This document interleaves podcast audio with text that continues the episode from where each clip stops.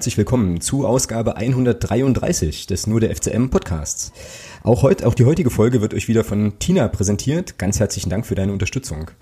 Ja, heute gibt es nochmal so eine halbe Sonderfolge, was daran liegt, dass Thomas immer noch im Urlaub weilt und wir außerdem eine englische Woche haben, die uns am morgigen Mittwoch, also heute am Dienstag nehmen wir auf, ein Heimspiel gegen den SV Waldhof Mannheim beschert. Grund genug also, ähm, heute sich einfach ja mal etwas genauer mit unserem kommenden Gegner zu beschäftigen.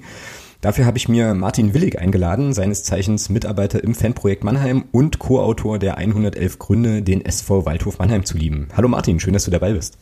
Ja, guten Abend Alex, grüße dich auch. Grüß dich. Und äh, ja, ihr hört es schon, Martin ist hier übers äh, Telefon zugeschaltet, weil er nämlich gerade noch auf einer Buchpräsentation unterwegs war und jetzt quasi am Veranstaltungsort oder vom Veranstaltungsort aus äh, telefoniert. Was hat's denn mit diesem Buch auf sich? Ja, das ist ein Fotobuch der, mit dem Titel Der Waldhof ist jetzt erschienen Anfang des Monats mit 320 Seiten, also ein sehr kompaktes Werk mit, Werk mit Hardcover, das von dem berühmten äh, Fotografen Horst Hammann äh, fotografiert wurde, also erstellt wurde, der äh, den SV Waldhof ein halbes Jahr lang ähm, am Rande der Spiele der Regionalliga in der vergangenen Saison begleitet hat und dem da einige Schnappschüsse gelungen sind und äh, den ich dann stolzerweise drei Tage äh, über den Waldhof begleiten durfte, um ihn an die Städten zu führen, wo der, sag ich mal, normale Zeitgenosse nicht hinkommt und äh, ein paar wunderschöne Aufnahmen gemacht hat. Also jedem zu empfehlen, 24,95 Euro. Allerdings ist das Buch erstmal nur im Raum Mannheim äh, zu bekommen, aber wer es unbedingt haben will, äh, kriegt, da gibt es bestimmt eine Möglichkeit, dass man das dann auch nach Magdeburg transportiert. Ja, da gibt es mit ziemlicher Sicherheit Mittel und Wege. Ähm, und äh, ja, jetzt hast du ja gerade schon, schon angedeutet, dass du da äh, so ein bisschen mit unterwegs warst und da also offensichtlich auch ja so ein bisschen nochmal einen anderen Zugang auch hast zum Verein. Ähm, ja, erzähl doch einfach mal, was dich mit Waldhof Mannheim verbindet, wie lange du ähm, da irgendwie schon aktiv bist und ähm, ja, was du da, was da so deine Aufgaben sind, was du da so treibst. Mhm. Also äh, verbinden tut mich der Verein schon seit Anfang der 70er Jahre. Also ich bin doch äh, ziemlich alt schon und ähm, habe allerdings immer mal zwischendurch Pausen gehabt, weil ich auch äh, im Bundesgebiet sehr unterschiedlich unterwegs war. Also ich habe mal drei Jahre auf der Insel Föhr gelebt, drei Jahre im Allgäu, äh, dann über 20 Jahre auch im Raum Karlsruhe und bin aber dann äh, nach meiner Jugend erst wieder so vor 15 Jahren nach Mannheim zurückgekehrt und äh, bin dann eigentlich mehr durch Zufall auch ähm, in die Fanszene des SV Waldhof dann äh, reingekommen. Zuerst war ich einfach nur Fan und äh, dann hat sich durch eine kuriose Geschichte mit dem Pfarrer auf dem Waldhof eine Anstellung im Fanprojekt Mannheim damals 2008 ergeben und äh, das heißt jetzt, dass ich im zwölften Jahr im Fanprojekt Mannheim tätig bin und durch diese Tätigkeit Tätigkeit auch äh, intensiv eben äh, mit der Fanszene in Kontakt und ähm, Jugendarbeit eben mache. Ähm, und äh, das, ja, das ist eigentlich so die, die, die wichtigste Herangehensweise erstmal meines Tuns beim SV Waldhof. Genau, und äh, du hast auch unheimlich viel Ahnung von der Geschichte des Vereins. Ähm, das kann ich sagen und weiß ich, weil du nämlich schon beim guten Nick vom Hörfehler-Podcast zu Gast warst. Ah, ich glaube, ich glaube ja. das war die Ausgabe 34 oder so. An der Stelle ja. Unbedingt, unbedingte Hörempfehlung. Also hört sowieso den Hörfehler. Das ist äh, ein ganz, ganz großartiges Projekt, was der Nick da macht. So zum Thema äh, Fußballkultur und auch Vereinsgeschichte. Ziemlich cool. Ich werde es auch verlinken und ähm, ja, in dem Gespräch mit dem Nick ging es ja äh, doch sehr umfänglich um die Geschichte. Ich habe mir das äh, sehr, sehr gern angehört, kann das an der Stelle auf jeden Fall nochmal empfehlen und empfehle es deswegen so vehement, weil wir das jetzt hier so ein kleines bisschen aussparen werden ähm, weil wir das ja im Prinzip nicht, oder du es ja nicht nochmal doppelt erzählen musst, man kann ja da nochmal reinhören. Genau. also danke erstmal für das Kompliment. Also äh, kann ich auch nur sagen, es war auch ein sehr angenehmes Interview, das ich mit dem Nick äh, führen äh, konnte. Dass das dabei rauskommt, äh, entweder lag das an der Tagesform von uns beiden äh, dort, aber es stimmt, es war schon sehr äh, geschichtslastig. Also da wurde einiges, er hatte einiges über den SV Waldhof erfahren. Deshalb mhm. auch ein tolles äh, ähm, Medium. Also das war ein, ein, sehr, ein sehr schöner Abend auf jeden Fall. Ja, und wirklich super interessant. Ne? Also ich habe dann beim Hören auch so überlegt, es gibt ja schon, auch wenn das jetzt vielleicht nicht so offensichtlich offensichtlich ist, aber doch die ein oder andere Parallele zwischen, zwischen dem FCM und dem SV Waldhof. Also mir fiel dann so ein, Arbeit, beides Arbeitervereine, ne, oder genau. zumindest, ähm, ja, transportieren ja beide Clubs eigentlich auch das Image. Und dann hatte ich noch mal so ein bisschen überlegt, dass es ja durchaus auch so personelle ähm, Überschneidungen gab. Ne? Kevin Nenhuber hat bei euch gespielt, der kam, glaube ich, sogar von uns zu euch. Ah. Ähm, aber da bin ich, aber da bin ich jetzt nicht sicher. Da könnte ich mich auch auf. Nee, nee, nee, nee. Ich glaube, der kam schon äh, aus eurer Nähe. Aber Halberstadt, nee, der war in Halberstadt vorher. Nee, Halberstadt war er oh. nicht. Das, was war das? Irgendein Club?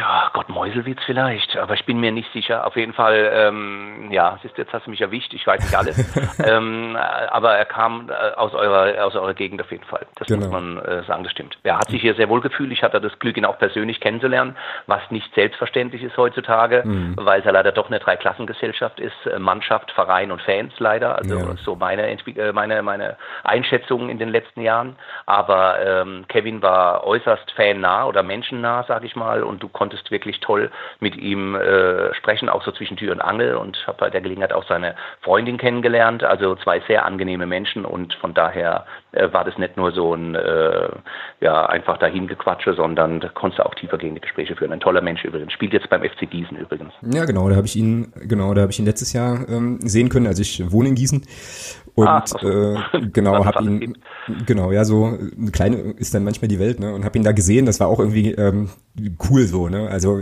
ihn lange nicht gesehen und äh, jetzt hier in Gießen ist das ja auch alles so ein bisschen ähm, also jetzt Regionalliga weiß ich nicht so ganz genau aber äh, Hessenliga letzte Saison das war auch alles noch sehr nah dran und so weiter ähm, war schon ganz cool naja und die zweite äh, personelle Verbindung die mir dann sofort einfiel ist natürlich Nikolas Hebisch ne? ähm, ja natürlich um Gottes Willen der hat ja also von dem hatten wir uns ja wirklich auch sehr viel erhofft ist auch auch äh, ein, ein, ein, toller Charakter, muss ich sagen. Ja, auch ein, ein wirklich lieber Mensch. Ähm, der kam aus Magdeburg und ich hatte irgendwie in meinen falschen Träumen immer so die Hoffnung, der Mann wird im Relegationsspiel gegen Meppen das entscheidende Tor spielen. Mhm, mh. Und dann war das leider ein Chancentod. Also muss ich jetzt im Nachhinein leider so sagen. Ja. Er spielt ja jetzt, glaube ich, aber auch, spielt er bei Viktoria Köln? Oder? Ich glaube ja, ich glaube ja. Ich hätte jetzt fast erst Lübeck gesagt, aber ich glaube tatsächlich Viktoria Köln ja, ist richtig. Ja, es kann auch Regionalliga sein. Also ich weiß, dass ich habe jetzt kürzlich den Transfer mal verfolgt, aber bei so vielen Leuten verliert man gerne den Überblick. Aber ähm, so lieb der Mensch war und ich mir das auch für ihn gewünscht hätte, dass er der, der, der äh, Matchwinner ist. Ich weiß, dass einige Fans das auch so gesehen haben. Äh, leider, umso mehr hat er da trotzdem versagt und äh, ging bei uns leider als Chancentod in die Geschichte ein. Ja, das ähm, war bei uns, war bei uns so ein bisschen ähnlich. Also äh, ja, der hatte, er hat schon als Stürmer so eine kleine Torallergie, das ist richtig. Allerdings, ähm, ja, hat er sich natürlich bei uns in Magdeburg äh, unsterblich gemacht. Der hat ja damals im Relegationshinspiel gegen Offenbach äh, das 1 zu 0 genau. erzielt und im Rückspiel dann das 3-1 gemacht. Richtig, auf das habe ich auch angespielt, dass ich die genau. Hoffnung hatte, wenn der kommt, knipst der uns da hoch. Ne? Genau, ja, und das ja. sind natürlich dann so Sachen, da machst du dich dann äh, schon irgendwie, also natürlich. in gewisser Weise unsterblich. Ne? Ja, natürlich, also, das verstehe ich auch für euch, finde ich auch gut, äh, dass er das, dass er diesen Titel hat, auch wenn er seinen Abgang bei euch dann sehr bedauert hat, als er zu uns gewechselt ist. Mhm. Aber ähm, ja, für, ich fand es für ihn schade, dass er nicht zu seinem Abschluss gekommen ist, wie er es vielleicht sich auch selber erträumt hat. Aber ich meine, äh, in zwei Vereinen dann Legende zu sein, ist dann vielleicht doch ein bisschen zu viel. Aber ja, das stimmt wohl. nun gut, hat sich für euch aufgehoben, aber ich gönn's euch. Ja. Genau, genau. Ich habe noch eine kurze Frage. Ja, äh, vorhin allein, ich musste ich mich gerade wundern bei eurem Jingle beim Einspielen, weil der, das war fast so ähnlich wie wenn äh, das Fanradio von Doppelpass angeht. Okay. Da war auch schon wieder so ein Déjà-vu, aber äh, da musste ich dann nur schmunzeln. Vielleicht haben alle Fanradios äh, im Anhang, das muss einfach der Fan oder die singenden Fans repräsentiert werden. Die Fankurve äh, ist einfach so der, der, ja, das, der, der Einleiter, sage ich mal. Ne? Genau, genau. Wirst du nachher beim äh, Outro wirst du das nochmal hören. Also nicht diesen, nicht, nicht, nicht den gleichen Jingle, aber da gibt's dann auch ja. nochmal ein Lied, was man sicherlich dann auch morgen im Stadion ähm, hören wird. Und jetzt äh, vorbereitet. Mhm. Genau. Ja, dann lass uns einfach mal so ein bisschen ähm, über Waldhof Mannheim sprechen, so in der in der letzten Zeit. Ich mache hier mal eben noch schnell eine Kapitelmarke. Genau. Wie gesagt, Geschichte sparen wir jetzt mal so ein kleines bisschen aus. Wer da Interesse hat, äh, gern nochmal der Verweis auf den auf den Hörfehler. Aber ihr seid jetzt endlich, muss man ja sagen, in der dritten Liga angekommen, nach vielen, vielen Versuchen. Äh, auch darüber werden wir gleich nochmal reden. Aber jetzt hattet ihr eure Heimpremiere gegen Meppen. Ich glaube, das war tatsächlich jetzt auch der letzte Spieltag, genau. Genau, war jetzt am Samstag. Ja, und äh, irgendwie waren da, ich sage jetzt mal in Anführungsstrichen, nur 9000 Leute, was mhm. ich ein bisschen, also merkwürdig ja. fand und mich dann so fragte, ja, mich dann so fragte, ähm, was ist mit eurer Aufstiegseuphorie passiert und äh, wie erklärt sich das, dass da so verhältnismäßig wenig Leute im Stadion waren, weil 20.000 oder so passen ja rein ins Karl-Benz-Stadion, ne? Ja, also da waren äh, auch wir ähm, als Fans, die tatsächlich da anwesend waren, etwas enttäuscht oder verwundert, ähm, zumal wohl im Vorverkauf 6, 8, äh, also 6.800 Karten wohl schon verkauft waren und man beim Waldhof auch immer gerne an Spieltagen selber erst kommt, also im Vorverkauf sich normalerweise gar nicht so viel Tickets sichert, sodass man davon ausgehen konnte, 3.000, 4.000 werden an diesem noch dazu sehr schönen Tag auch ins Stadion kommen. Natürlich gab es eine Unwetterwarnung oder Gewitter war irgendwie angesagt, aber normal schreckt es den Waldhof-Fan äh, nicht ab. Ähm, ich selber war dann auch verwundert, dass es nur 8,5 gewesen sein soll. Also es waren noch nicht mal 9, wie du es gerade gesagt hast, mhm. sondern offiziell 8.500. Und eine Erklärung dafür zu finden, fällt mir eigentlich schwer, weil einen Punkt auswärts zu holen bei einem Mitaufsteiger, um eine erste Halbzeit da auch super gespielt zu haben, äh, macht normalerweise eigentlich äh, Lust auf mehr, zumal auch der neue tolle Rasenplatz zu bewundern gewesen wäre, den die ja extra da umgebaut hatten in der Sommerpause. Aber das hat offensichtlich nicht gereicht. Vielleicht war, äh, ich, also ich kann es nicht mal sagen, äh, was da falsch gemacht wurde, warum die Leute dann nicht da waren, obwohl unsere Fankurve ja wirklich mit fast 1000 Leuten gut gefüllt war. Mhm. Und sag mal, ihr habt doch jetzt auch zu dem Spiel erstmals wieder auf der Otto-Süffling-Tribüne äh, stehen dürfen, oder? War das nicht? Da genau, war doch, da war doch irgendwas. gut beobachtet. Wir durften das erste Mal offiziell wieder hin, wobei äh, im Zeitraum der Sperrung letzte Saison zwei Spiele ja aufgemacht wurden, was ja niemand versteht. Also das ist ja so dieser Konflikt, den, okay. der, die, den der Verein, also vor allen Dingen die Fanszene mit dem DFB halt führt, mit dem Verband weil äh, gegen Offenbach und Saarbrücken durften die Fans auf diese Tribüne und vorher wurde gesagt, aus Sicherheitsgründen ist die zu. Also irgendwie passt da die ganze Argumentation halt nicht. Und das hat äh, die Fans eigentlich schon ein bisschen gestört. Und ähm, jetzt gab es kurz vor Beginn der Saison dann doch äh, grünes Licht, dass die Fans da drauf durften. Allerdings natürlich mit dem äh, vermerkt, dass äh, die Preise halt auf dieser Tribüne auch teurer sind, weil es halt eine offizielle Sitzplatztribüne ist. Ne? Also mhm, okay. da wird noch sehr viel Überzeugungsarbeit in Zukunft ge gemacht werden müssen, ob es einen Umbau gibt äh, oder wie man da verbleibt, um seine die Fans, die ja wirklich dann so der zwölfte Mann sein sollen und für eine Anfeuerung für den Supporter sind, äh, ob man denen nicht entgegenkommen kann, zumal auch sehr viele Sozialhilfeabhängige etc. auch auf der Tribüne sind oder Schüler oder Leute, die sich jetzt einfach nicht an jedem Spieltag ein Ticket für 13 bis 15 Euro leisten können oder 16 in dem mhm, Fall. Genau. Hat sich das verändert? Also ist das jetzt sozusagen neu mit diesen Preisen oder war das schon immer so? Ja, ja. Ja, ja. Die Preise sind angehoben worden, angeblich angepasst an die dritte Liga. Mhm, Allerdings okay. hat man das vorher festgemacht gehabt mit äh, relativ vernünftigen Preisen, sage ich mal noch, mit denen jeder leben konnte. Und jetzt gab es eben kurz vor Beginn der Saison diese Anhebung. Das war eben das, was die, den harten Kern der Szene dann auch geärgert hat eigentlich, dass es nochmal dann auch Top-Zuschläge äh, für mhm. Spiele gibt. Ja, man stellt sich nur mal vor, äh, Groß, äh, Groß Asbach steht auf dem ersten Platz und weil es ein Topspiel ist, äh, wird es dann zum Topspiel anderen. Das ist einfach nur lächerlich zum Teil und da kann ich den, den, den, die Wut der Fans, das ist also fast schon wirklich eine Wut und kein Ärger, äh, verstehen, dass äh, der Verein äh, sich da eben rausnimmt, äh, die Preise zu jonglieren und an bestimmten Plätzen äh, größer oder dann vielleicht auch kleiner zu gestalten. Das war vielleicht unglücklich, ich will es mal so nennen, äh, was da so passiert ist. Ja. Hat das irgendwie noch zu tun? Also wir müssen vielleicht noch mal ganz kurz erklären für die wenigen Leute, die das äh, nicht mitbekommen haben könnten, warum überhaupt diese Tribüne gesperrt war.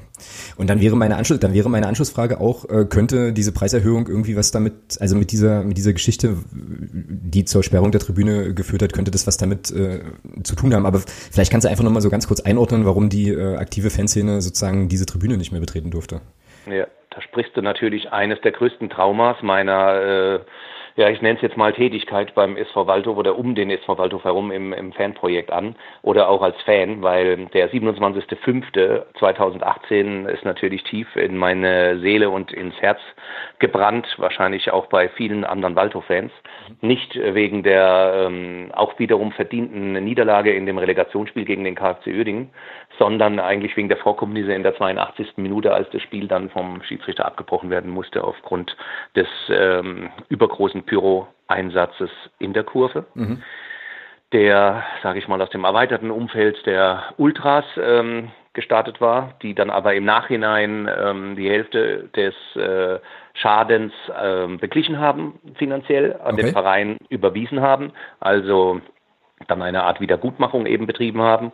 Und man muss ihnen auch zugutehalten, es ist dann ein Jahr auch wirklich äh, Stille gewesen. Es gab keinerlei äh, negative Auffälle von Pyrotechnik auch mal mit eingenommen, ähm, die den Waldhof dann in die, in die dritte Liga begleitet haben. Also das ist erstmal das Positivum. Also wir sprechen eigentlich hier von diesem, ähm, ja, wie soll ich es nennen, äh, das war die Apokalypse eigentlich, wenn man so will, für, für den Waldhof. Es war der Tiefpunkt dieser 27.05. Und ähm, wie gesagt, das führte dann erstmal dazu, dass leider auch ungeschickterweise aus Seiten des Vereins kolportiert, aber natürlich auch verständlich ähm, dem DFB der Vorschlag gemacht wurde, diese Tribüne zu sperren. Mhm. Und der DFB hat es freundlich angenommen und hat diese Tribüne dann auch von Verbandsseite aus gesperrt. Und das war jetzt erstmal der Status quo für den Beginn der letzten Regionalligasaison und der Verlust der Fans äh, von ihrer Heimstadt. Das heißt, damit begann das Problem, wo äh, stellen sich die Fans während des Spiels hin. Es gab Seitenblöcke, die auch als Stehblöcke definiert sind, in die man hätte stehen können. Aber der harte Kern der Szene wollte sich natürlich auch nicht auf irgendeinen Block ähm, äh, bestätigen lassen oder äh, drücken lassen und hat dann für sich natürlich immer originelle äh, Punkte gefunden, sei das auf der Haupttribüne oder auf der Gegengeraden in der Südtribüne in dem Fall, äh, um sich zu platzieren um nicht äh, dem DFB oder später dem Verein zu sagen, ah ja, die fühlen sich ja jetzt im Block 11 wohl, dann lassen wir sie gerade da. Ja. Sondern es ging immer darum zu zeigen, unsere Heimat ist diese Otto-Siffling-Tribüne und auf die wollen wir auch wieder zurück. Mhm. Und jetzt äh, stellst du dir also eine Saison vor, in der der Verein auswärts kein Spiel verliert, zu Hause zwei Spiele verliert, was ich zum Teil auch auf den Support zurückführen möchte, auf den, sage ich mal, entschärften oder schwierigen Support, weil die äh, Fans eben nur zentral an einem bestimmten Punkt stehen konnten und dann, sage ich mal, von der Haupttribüne oder der Südtribüne aus manchmal auch von, vom, vom M-Block äh, Stimmung versucht haben zu machen, aber es ist halt äh, nicht zu vergleichen mit der Ost und auch der Masse an Leuten, die normal da sind und gemeinsam den Verein anfeuern, weil es da auch Splittergruppen gibt, die dann nicht zum Beispiel beim harten Kern standen. Und äh, so bestand auch die Gefahr, dass sich quasi auch die Fanszene splittet, mhm. was natürlich verheerend äh, gewesen wäre und äh, was wir mit Beginn dieser Saison zum Glück verhindern konnten. Also genau. So mal jetzt auf die Schnelle äh, ein Versuch zu erklären, warum es äh, dazu kam, äh, was wir jetzt als Fakt haben. Genau, und äh, eine eurer beiden Heimniederlagen letzte Saison habe ich tatsächlich im Stadion, also bei euch im Stadion gesehen. Das war nämlich das, gleich ja. das erste Spiel gegen Ulm. Aha. Ähm, da bin ich einfach mal rübergefahren. Ähm, ich glaube, Zweitligasaison letzte Saison hatte dann noch nicht gestartet und ich dachte, ach, äh, fährst mal wieder nach Mannheim, guckst du das, mhm. guckst du das einfach mal an. Ja. Ähm, und das war schon ein eigenartiger, ein eigenartiges Setting, das muss ich schon sagen. Also ich saß auf der Gegend, ja. Gegend gerade so und dann ist ja. ja, ist ja, wenn ich das jetzt richtig erinnere, rechts ist dann diese Otto-Süffling-Tribüne, die leer war und genau. ähm, und im Nebenblock waren im Fans gestanden. Naja, das waren so, die, die waren so auf, also tatsächlich an verschiedenen Stellen. Ich glaube, das war sogar so, dass da vorm Spiel es irgendwie Querelen gegeben hatte und ich glaube, die aktive Fanszene dann gar nicht im Stadion war oder irgendwas Richtig. war da.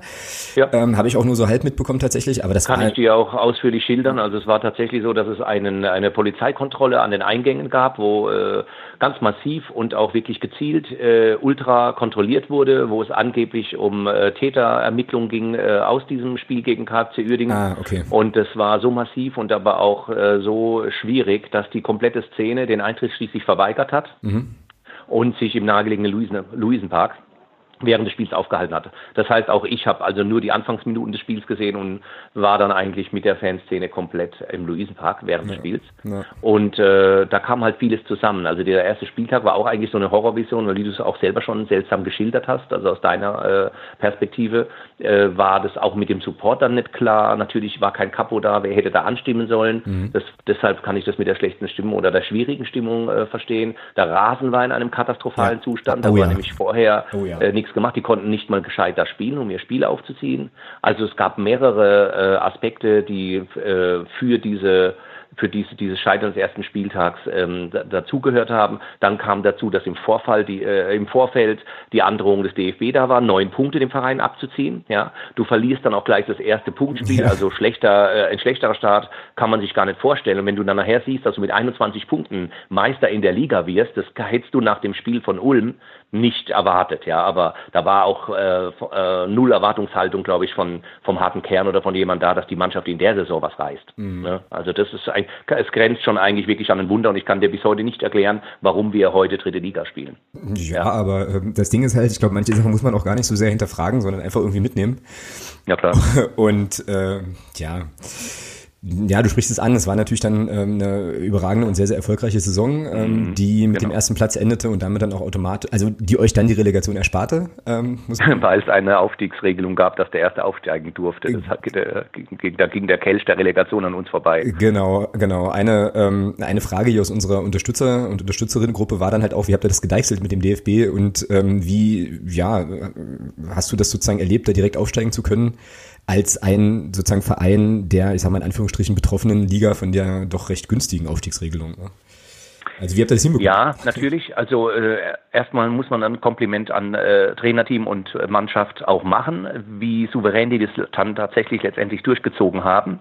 Ähm, äh, also ich muss aber sagen, der Verband selber, das hat man dann auch am Rande der Spiele immer wieder mitbekommen durch äh, verschiedene Spruchbänder, durch äh, den Fan-Dachverband Pro Waldhof, der auch äh, immer auch kritisch gegenüber dem DFB äh, sich geäußert hat mit Recht. Ähm, da äh, diese Verweigerung äh, sehr lange eben nicht auf die Tribüne zu dürfen und die Entscheidungen des DFB, also die ja schon eigentlich anfingen nach der, nach der gescheiterten Relegation gegen Uerdingen, als man Uerdingen trotz Verfahrensfehler äh, den Aufstieg ja trotzdem äh, gegeben hat. Dieser mhm. seltsame russische ähm, Oligarch, der da äh, herrscht, hat ja wahrscheinlich vergessen, äh, die, die Genehmigung oder irgendwelche Gelder rechtzeitig zu überweisen und hätte da eigentlich eine Satzungs, einen Satzungsfehler gemacht und das wurde dann auf ganz seltsame Weise letztendlich dann auch noch umgebogen. Also es kam da sehr viel Frust äh, auch rüber gegenüber dem DFB, der in manchen Dingen sich eben äh, ja schlecht, ich nenne es jetzt einfach mal schlecht verhalten hat und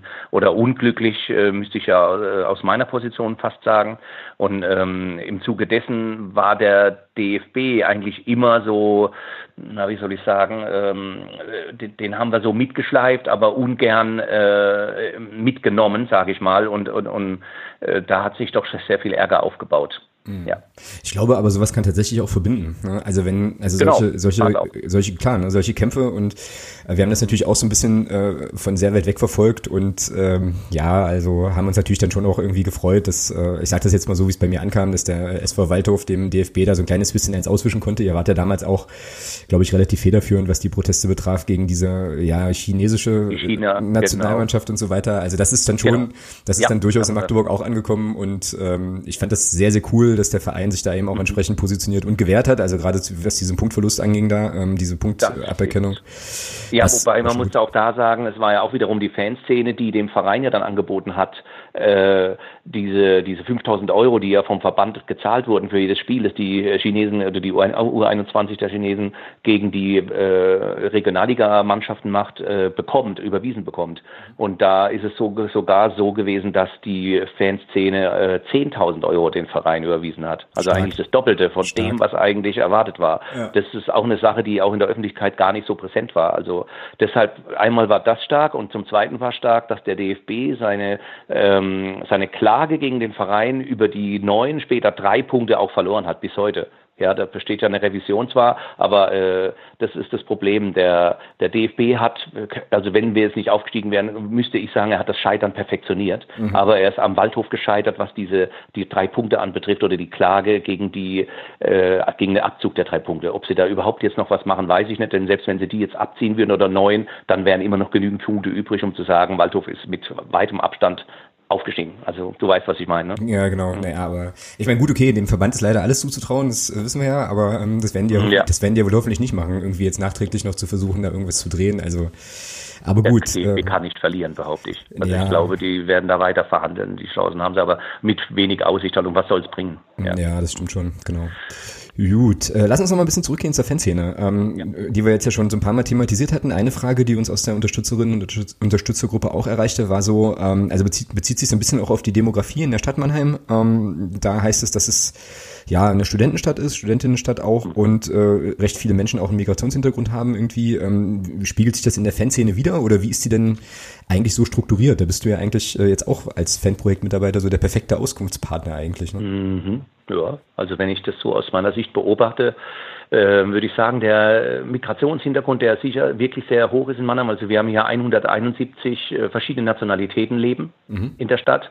Äh, spiegelt sich jetzt nicht im ganz wesentlichen Sinn in der Szene nieder. Also es ist schon so, dass der, dass der Anteil von äh, Deutschen, die in der Stadt leben, äh, schon dem Verein sehr nah sind und regelmäßig zu den Spielen kommen. Und das ist auch der größte Anteil.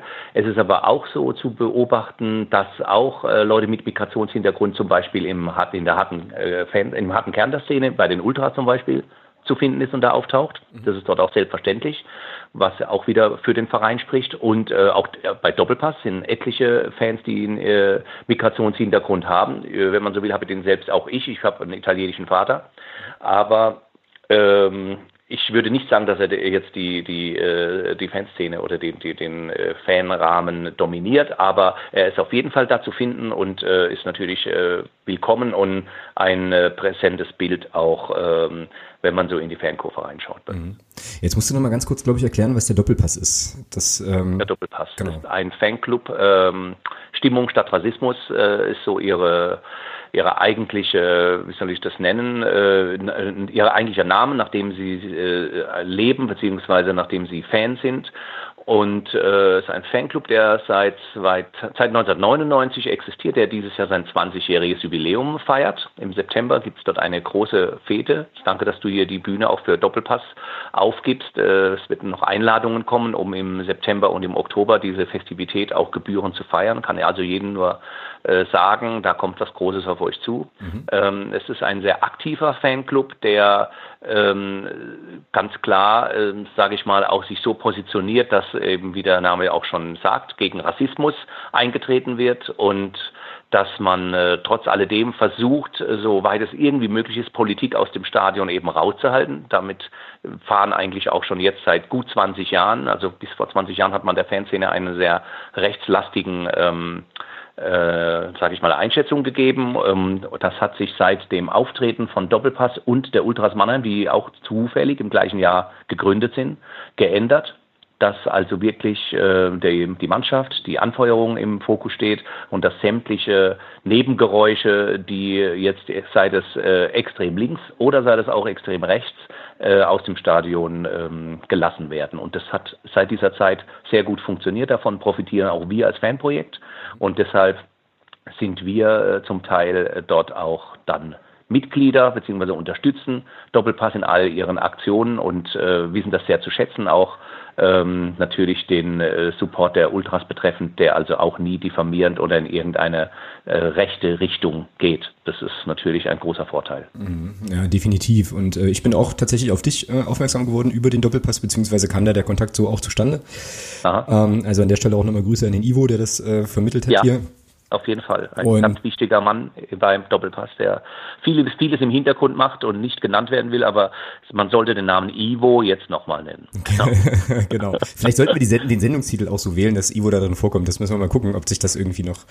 Oh, das wäre gut. Ja, da würde ich mich freuen, wenn dir da noch was Originelles zu einfällt. Also verdient hat das in jedem Fall. Ja, dann gucken wir mal, ob ich da äh, nachher dann noch äh, quasi geistige Kapazitäten habe, mir da was Spannendes auszudenken. Die Leute, die ich das jetzt hören, die Leute, die es hören, werden es ja dann jetzt schon quasi wissen, weil sie den Sendungstitel ja, ja schon gesehen klar. haben. Den wird man auch immer wieder antreffen, wenn man ins Adria kommt nach Mannheim. Das ist so die Fankneipe der äh, Doppelpässler in der Neckarstadt und äh, kann ich nur empfehlen. Und äh, ja, die besten Gespräche hat man auch meistens mit dem Ivo. Sehr gut. Äh, wäre das auch eine Anlaufstelle für ähm, den ein oder anderen Clubfan vorm Auswärtsspiel oder sollte man sich da dann lieber nicht blicken lassen in fremden Farben? Das kommt drauf an, also wenn die Farbe nicht rot-weiß ist und man nicht aus 50 Kilometer aus der Westpfalz kommt, äh, würde sich das vielleicht anbieten, aber äh, das muss man individuell dann betrachten. Aber grundsätzlich, wenn man dem Waldhof nicht feindlich äh, gesinnt ist, äh, ist das immer äh, ein Treffpunkt, wo äh, auch herzlich eingeladen wird, natürlich. Also mhm. wir, Doppelpass ist ja auch dafür da, kritisch Gespräche zu führen mit Leuten, die nicht unbedingt der Meinung ist, wie der, die, wie der, wie der gemeine Waldhof-Fan. Also da kann kann man auch sehr gute Gespräche führen, auf jeden mhm. Fall. Und dann haben wir jetzt auch gleich ganz geschickt schon den größten, wahrscheinlich größten Rivalen, zumindest Fanszene-technisch, des SV Waldhof eingeflochten. Ähm, die, Kolleg die Kollegen, die da äh, am Betzenberg unterwegs sind, äh, ja. dürften, dürften das sein. Was mich äh, zur, zu einer Frage auf, der anderen, auf dem anderen Ende des Spektrums führt. Wie sieht's denn mit der, mit der Freundschaft zu Frankfurt aus? Also irgendwie kam bei mir an oder kam bei uns an, dass, dass es da doch äh, ganz gute Verbindungen gibt. Ihr spielt jetzt auch im DFB-Pokal gegeneinander. Die Tickets mhm. gingen ja auch irgendwie weg wie warme Semmeln. Ähm, also ist das das tatsächlich eine, ähm, ja, kann man da von einer Fanfreundschaft reden? Wie ist das da? Ja, also ich sage jetzt mal im, im Großen und Ganzen ja. Also die Fanszene hat in den letzten, es ist glaube ich eine 19-jährige äh, Freundschaft, also es muss irgendwann um die 2000er gewesen sein, wo sich erstmal nur vereinzelte Leute von der von Ultra äh, also hier in Mannheim getroffen hat mit Frankfurt. Mhm. Da wissen die besser Bescheid, wann und wo das gewesen ist. Und darauf hat sich dann über die Jahre hinaus eine Freundschaft ergeben, was eigentlich äh, für Mannheim untypisch war, weil äh, zum Beispiel die Hul-Gruppierungen eine riesige Feindschaft mit Frankfurt hatten. Das mhm. ähm, bezieht, zieht sich auch äh, über, über Eishockey zum Beispiel. Ja, also Frankfurt und Mannheim ging eigentlich nie. Aber da gab es dann eben Anfang der Nullerjahre eine Annäherung, die dann tatsächlich zu einer Freundschaft wurde. Ich konnte das selbst erleben bei der 20-Jahr-Feier von Ultra Mannheim, als die Frankfurter natürlich die, äh, die Gäste waren und auch ihre Präsente gebracht haben. Und ich erlebe das natürlich auch selbst jetzt in den letzten zwölf Jahren, wenn die Frankfurter mit ihrem Gude nach Mannheim kommen mhm. und äh, äh, dort herzlich willkommen sind. Also das ist, äh, man kann es Freundschaft nennen, aber man muss eben den Unterschied sehen, auf Hooligan-Ebene eher geduldet mhm. und nicht als Freundschaft gesehen. Aber der harte Kern der Szene, der auch den Support und die, den Alltag in der Kurve richtet, also unsere Ultras und äh, die, die befreundeten Ultrakopierungen um, um, die, um die UM, ähm, die leben diese Freundschaft mit Frankfurt schon. Ich weiß aber auch, dass das auch in Frankfurt nicht jeder tut. Mhm. Also auch da natürlich UF im, im weitesten Sinne. Aber äh, eben nicht ganz Frankfurt. Es wird trotzdem aber so sein, wie du es auch jetzt äh, mit deiner Frage schon angedeutet hast, dass bei diesem Pokalspiel das Ganze ein Freundschaftsspiel sein wird. Es wird, wird viele Frankfurter geben, die in den, im Waldhofblock auch stehen, natürlich, weil sie auch versucht haben, die letzten Tickets noch yeah, zu kriegen, klar. die zu kriegen waren. Frankfurt ist ja nur mit 3700 Tickets ausgestattet worden auf ihrem Gästeblock, aber ich gehe davon aus, dass wir mindestens 5000, wenn nicht sogar 6000 Frankfurter im Stadion haben werden. Mhm. Und die sind, es wird ein buntes Bild geben, weil man blau und schwarz neben äh, weiß weiß-schwarz oder äh, rot-schwarz sehen wird. Also das äh, jetzt schon und ich hoffe auch, dass die Stimmung dann so bleibt, äh, egal in welche Richtung das Spiel dann verläuft. Mhm. Ja. Also ich gehe aber dann wirklich davon aus, dass es sich um ein Freundschaftsspiel handelt. Also das ist jetzt mein Versuch, mal so ein bisschen zu erklären, was es mit der Freundschaft auf sich hat, aber so richtig eingetaucht äh, bin ich da nie, aber es war trotzdem auch immer sehr freundlich. Also ich kenne persönlich auch den Capo der Frankfurter, mhm. ein ganz toller Mann, der Martin Stein, ja, der regelmäßig auch hier aufschlägt. Also ähm, ja, also gar kein Problem äh, und mit den Fanprojektkollegen sowieso nicht. Also das ist äh, einfach ein feines Zusammenarbeiten. Mhm. Ja, es klingt doch, äh, klingt doch ganz hervorragend. was du äh, in Sachen Tickets sagst, also da weiß man ja inzwischen auch, dass die Frankfurter mhm. Eintracht da sehr, sehr kreativ ist. Also die Fanszene, die kriegen, die kriegen schon ihre Karten. So, ne? Also das genau, was da jetzt bei der Euro-Quali abläuft, ich kriege das jetzt auch Wahnsinn, so mit ja, über verschiedene, unglaublich. Ja. Die haben das, die haben jetzt 48.000 Zuschauer gegen Tallinn beim Rückspiel. Das muss man sich mal geben bei einer äh, Euroleague-Quali. Ja. Aber ich sage ja, die sind da sehr ähm, fantasievoll, wie du es schon sagst, sehr kreativ. Da, äh, ich vielleicht habe ich auch mit 5000 noch weit unterschlagen, äh, wer da nachher im Stadion steht. Ich will es vielleicht gar nicht wissen, ne? aber ja. Interessant. Ja. ja. das wird sich dann wird sich dann zeigen, spätestens wenn der Gästeblock irgendwie anstimmt, hier steht auf, wenn ihr Eintra wenn ihr wenn ihr Frankfurt seid oder so, wird man da kann man zählen so, ja. Na, du verspielst hier aber ganz schöne Horrorszenarien vor, aber ja. wahrscheinlich wirst du recht haben. Mhm. Ja, wir werden wir werden es auf jeden Fall äh, ja, wir werden es auf jeden Fall sehen, es wird ja dann Es ist für, den, für die UM eine enorme Herausforderung, äh, dann Support gegen die Frankfurter zu machen. Also puh, kann ich da nur sagen. Da, da müssen aber alle Leute auf der Tribüne mitsingen, wenn du die halbwegs hören willst. Ne? Mhm. Denn die Eintracht ist ja, glaube ich, schon eine der führenden Mannschaften, was sowohl Choreografien als auch äh, Stimmung angeht im Stadion. Ja, jetzt war natürlich der FCM noch nicht bei euch. Das machen wir dann, äh, da, sprechen, da sprechen wir dann nochmal. Aber ja, äh, doch, da, da, sprechen wir uns nachher nochmal. Da hast, gespannt. Ja, da hast, aber, aber du hast natürlich, äh, du hast natürlich recht. Also Frankfurt äh, kann da sicherlich auch schon ähm, schon gut was. Ähm, wo wir jetzt gerade so bei Freundschaften sind, habe ich jetzt hier noch eine andere Frage bekommen, die ich auch ganz spannend finde. Ähm, es gibt immer mal wieder so eine, ja, so ein Spruch von der Achse des Bösen und die würde wohl bestehen aus Braunschweig, Basel, Mannheim und Magdeburg aus irgendwelchen Gründen. Ja. Äh, ich kann mir das immer nicht so richtig zusammenreimen, aber vielleicht kannst du mir da helfen. Also was, wie, wie ist das? Ja, die einzige Hilfe, die ich da für dich habe, weil auch das für mich ein kleines Mysterium ist, obwohl auch äh, von unserer Seite aus äh, leichte Kontakte nach Basel bestehen. Ähm, die ganze Geschichte rührt aus den 90ern her. Also das war äh, so der, der auch die Zeit des Hooliganismus mm, okay. und die Achse des Bösen beschreibt wohl, dass sich diese vier Gruppen in irgendeiner Form getroffen haben. Es gab ja auch immer, oder gibt es vielleicht heute noch, das wirst du mir besser beantworten können, diese, diese Beziehung zu Braunschweig, also Magdeburg-Braunschweig. Mhm. Genau. Und Mark, äh, Braunschweig selber ist ja die erste Fanfreundschaft, die der Waldhof 1983 am zweiten Spieltag beim Aufstieg in die Bundesliga gefeiert hat, als in Braunschweig die Braunschweiger oder Waldhöfer in deren Block gekommen sind und die sich dort kennengelernt haben. Und das äh, ist die älteste Fanfreundschaft, die es eigentlich auf dieser Ebene gibt, denn Ultra ist ja erst bei uns 99 gegründet worden. Ja. Also ähm, von daher gab es äh, diese Kontakte, sage ich mal, Braunschweig, die wiederum befreundet mit Magdeburg und wie aber Basel da dazu stößt, das ist, äh, entzieht sich meiner Kenntnis, aber das werden wahrscheinlich die Alten noch besser wissen. Ich habe mich da aber nicht wirklich schlau gemacht, aber wenn man von der Achse des Bösen redet, dann gehe ich davon aus, dass es tatsächlich äh, sich um diesen Hooliganismus der 90er Jahre handelt. Mhm. Ja, scheint also so ein Hool-Thema zu sein, genau. Also was ist, was ist mit Braunschweig und bei uns äh, und uns auf sich hat, ist das ähm, ja. so, dass es ähm, mal Kontakte auch gab auf, auf Ultra Ultraebene durchaus, ähm, die dann irgendwann einschliefen. Und ah, okay. ähm, ist aber trotzdem schon ganz, ganz lange, und ich glaube, das hat zu tun auch mit der, mit der Wiedervereinigung und so weiter, äh, schon lange auch Kontakte äh, natürlich nach Braunschweig gibt, äh, auch ähm, viele Clubfans oder einige Clubfans recht regelmäßig in Braunschweig zu Gast sind und so weiter. Und äh, wir hatten ja jetzt das Eröffnungsspiel der dritten Liga gegen Eintracht Braunschweig zu Hause und ähm, da war es dann eben so, dass äh, also unsere aktive Fanszene der Block U dann gesagt hat, also wir respektieren das, ähm, dass es da eine Freundschaft gibt auf ähm, sozusagen, ich, ich sag jetzt mal in Anführungsstrichen. Erweiterte Fanebene. Ja, so Normal-Fan-Ebene irgendwie. Also unser Block U hat äh, lebt diese Freundschaft, also da gibt's die Kontakte, ähm, glaube ich, nur noch auf der Ebene von Einzelpersonen, aber ähm, jetzt eben nicht mehr sozusagen okay. als offizielle Freundschaft. Okay. Ähm, da ist äh, Hutnik Krakau äh, aus Polen sozusagen die Freundschaft, die da sehr, sehr aktiv ja. gelebt wird. Ähm, aber ich sag mal so. Ist, ne? Ja, genau. Ähm, aber ich sag mal, ich sag mal so, ähm, also es war jetzt auch am Spieltag äh, für mich ein bisschen schräg, weil wir das in Magdeburg sehr, sehr selten haben, dass du eben auch, äh, also dass sich das vor dem Stadion dann auch gut gemischt hat, ne? Also Braunschweiger innen, Magdeburger innen dann so unterwegs ja. waren zusammen und das war eigentlich irgendwie, ähm, irgendwie ganz schön. So, aber was jetzt sozusagen die, äh, die Ultraszene betrifft, da macht man sozusagen sein eigenes Ding und ähm, so ist das da. Aber wie gesagt, Braunschweig ist ja auch Partnerstadt von Magdeburg so und äh, da gab es dann auch in der Vergangenheit auch ganz, ganz schöne Aktionen, die eigentlich gar nichts mit dem Fußball zu tun hatten. Wir hatten mal ein schlimmes, ein schlimmes Hochwasser, ein Elbe-Hochwasser, da kamen dann äh, viele, viele Braunschweigerinnen und Braunschweiger und haben dann in Magdeburg auch unterstützt und so.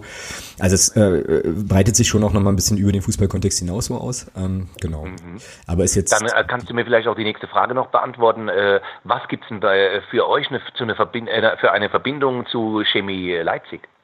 Ja, eigentlich auch keine mehr. So und da bin ich. Gab's aber mal. Gab es, glaube ich mal, aber ah. da bin ich auch nicht. Äh, da müsste ich mich tatsächlich auch nochmal schlau machen. Da bin ich so richtig fit auch nicht. Ähm, es gab tatsächlich dann mal Kontakte. Ähm, da bin ich relativ sicher, bin aber auch relativ sicher, dass die inzwischen auch äh, einigermaßen eingeschlafen sind. Also ich kann mich an ein Spiel erinnern äh, gegen Chemie ähm, die ja irgendwann auch mal Sachsen-Leipzig hießen. Äh, da gab es mal ein Regionalliga-Duell, da gab es auch irgendwie Spruchbänder aus unserer Kurve dann in die Richtung. So ein bisschen, äh, ja, ich sag jetzt mal so ein bisschen frotzelig oder so. Also das äh, sah jetzt nicht so sehr freundschaftlich aus, aber da bin ich auch nicht so, nicht so super fit. Muss ich dir sagen, ähm, ja, werde ich mich aber, interessiert mich auch, werde ich mich auch nochmal schlau machen.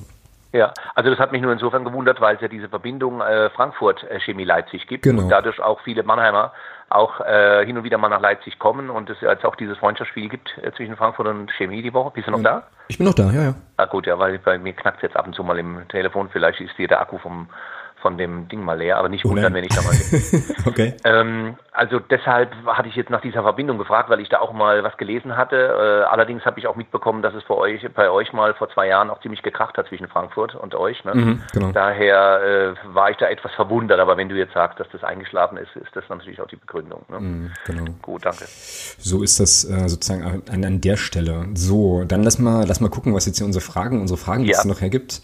Ähm, ja, du hattest vorhin schon ganz kurz angedeutet, dass äh, es natürlich als, als sportinteressierter Mensch könnte man das auch wissen, natürlich auch noch einen recht wichtigen Eishockey-Verein gibt in Mannheim, mhm. ähm, was mich jetzt so zu der Frage führt, wie denn insgesamt eigentlich der äh, Stellenwert des SV Waldhof in der Stadt so ist.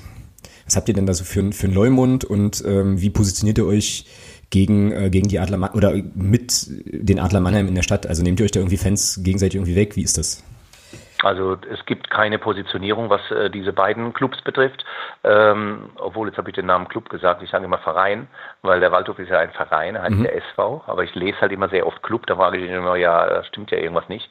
Also versuche ich bei Verein zu bleiben. Ja. Ähm, es ist so, äh, Anknüpfungspunkte gibt es ja eigentlich gar keine. Also es ist so, dass es vereinzelt schon Leute gibt, die sowohl zum Eishockey gehen, auch als zum Fußball und das aber auch deutlich machen in den seltensten Fällen aber dann mit Adlerklamotten äh, beim Waldhof aufschlagen, mhm. was aber auch schon passiert ist. Und okay. ähm, da wird dann natürlich schon mal auch schräg geguckt, aber ähm, ich glaube, dass das auch keine Konkurrenzsituation ist, weil die Adler eh jetzt äh, schon deutscher Meister sind zum Beispiel, äh, die Halle da bei der SAP Arena meistens auch voll haben bei ihren Spielen. Äh, da da, da ist der Waldhof noch zu weit weg. Allerdings ist der Waldhof halt eine Marke, er ist halt ein Traditionsclub und ähm, der wird in der Stadt wahr und äh, auch, auch aufgenommen.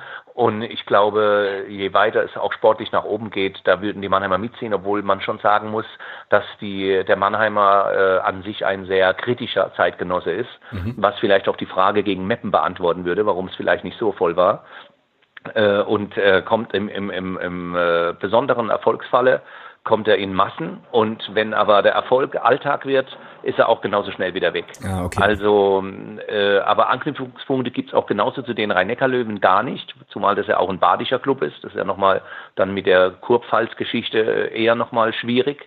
Ähm, aber nee, also äh, als Konkurrenz kannst du das nicht betrachten. Mhm, okay, also ihr habt da sozusagen euer äh ich sag mal, euer, äh, euer Feld, eure ähm, genau. Fanszene und ja. äh, quasi auch keine Sponsoren, die sich da gegenseitig irgendwie äh, oder befruchten oder irgendwas machen. Also ich wüsste von keinen. Also es gab hin und wieder mal über diesen Udo Sopp, wenn dir das ein Begriff ist, dieser Stadionsprecher, der auch äh, bei diesem seltsamen Club in der Pfalz äh, lange Stadionsprecher war, der hat, äh, nee, halt Udo Scholz heißt der, ich habe jetzt einen falschen Namen, glaube ich, gehabt, ähm, der hin und wieder auch mal bei verschiedenen Veranstaltungen ähm, so über diese Verhältnisse gesprochen hat, aber es eigentlich auch äh, den Waldhof als sympathischen Club dargestellt hat. Aber wenn wir schon beim Thema Sympathie sind, der Waldhof hat natürlich in der eigenen Region schon so ein kleines Imageproblem. Mhm, mhm. das kommt also schon dazu, während er außerhalb äh, der Stadt als Kultverein und als toll angesehen wird, hat er immer hier mit seinem Image zu kämpfen, äh, wechselnde Präsidien, äh, Geldnot, Insolvenzen. Ja, also ein Verein, auf den eigentlich kein Verlass ist, weil er ständig Leute bei sich äh, beschäftigt, die irgendwie äh, schwierig sind oder sich selber bereichern wollen am Club. Also das sind so Sachen, die auch in der Vergangenheit oft zum Scheitern in, in größere Richtungen geführt hat. Und dieses Image, ähm, das muss er jetzt erstmal ablegen. Mhm, genau.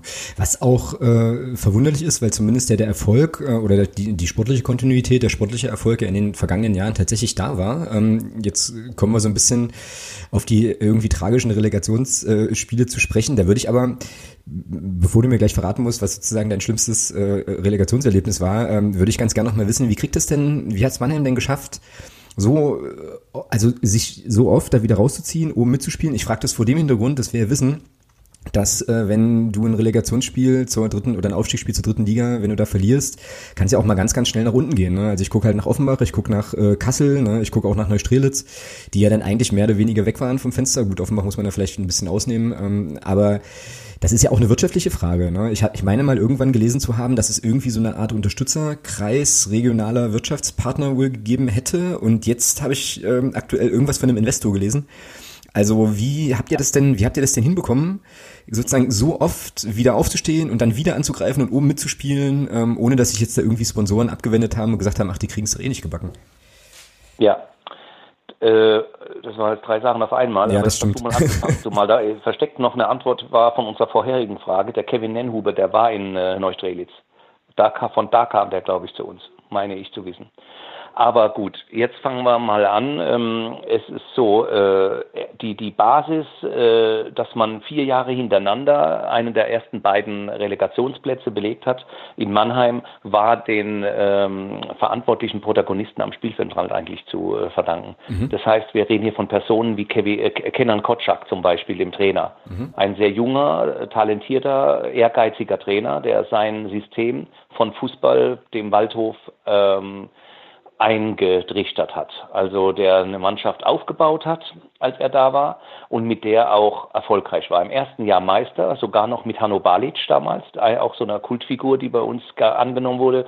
Gerade ihm hätten wir es dann auch gegönnt, da hochzugehen und dann kam eben dieses Scheitern mit äh, Lotte. Und er war auch im zweiten Jahr äh, dann zumindest noch bis zum Anfang da, ehe er dann nach Sandhausen ähm, äh, transferiert wurde oder sich ließ, wie auch immer.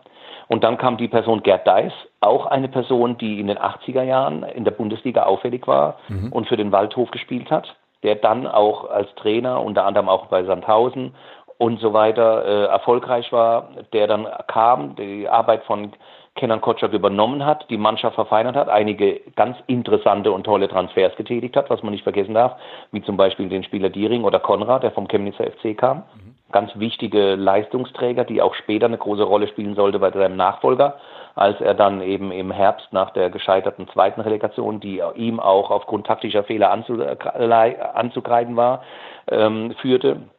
Und die Fortführung des Glücksfalls kann man dann sagen, Bernhard Rares, der in Kombination mit dem sportlichen Leiter äh, Kienz, Jochen Kienz, der ihn selbst äh, eingestellt hat, kurz nach seiner Selbsteinstellung, ähm, führten dann zum Erfolg. Also das war alles so ein Gemisch, der aber tatsächlich für mich äh, so als Basis die, äh, der, der Grund gelegt wurde über die Trainer die diese Mannschaft dann auch begleitet und es geschafft haben, äh, die Mannschaften äh, so aufzubauen oder so einzustellen, dass es für, für äh, diese Spitzenplätze reicht. Äh, das Zweite, was du gesagt hast, jetzt mit dem Hintergrund der Sponsoren, spielt natürlich auch eine wesentliche Rolle.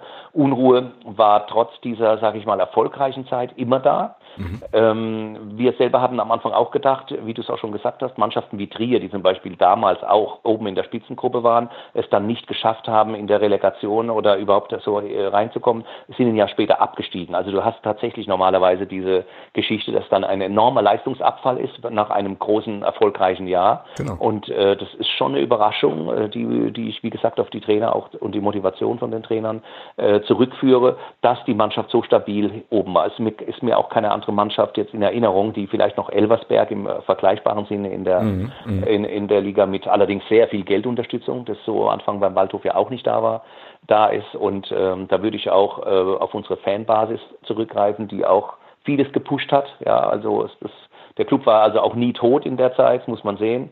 Aber wie gesagt, eine, ein ganz entscheidender Faktor war dann der Rückzug der Mannheimer Runde. Das ist ein mittelständisches, ähm, wie soll ich das sagen, äh, Konsortium gewesen von mittelständischen Unternehmen in Mannheim, die äh, versucht haben, als, als Großsponsor aufzutreten und den Verein zu unterstützen. Mhm.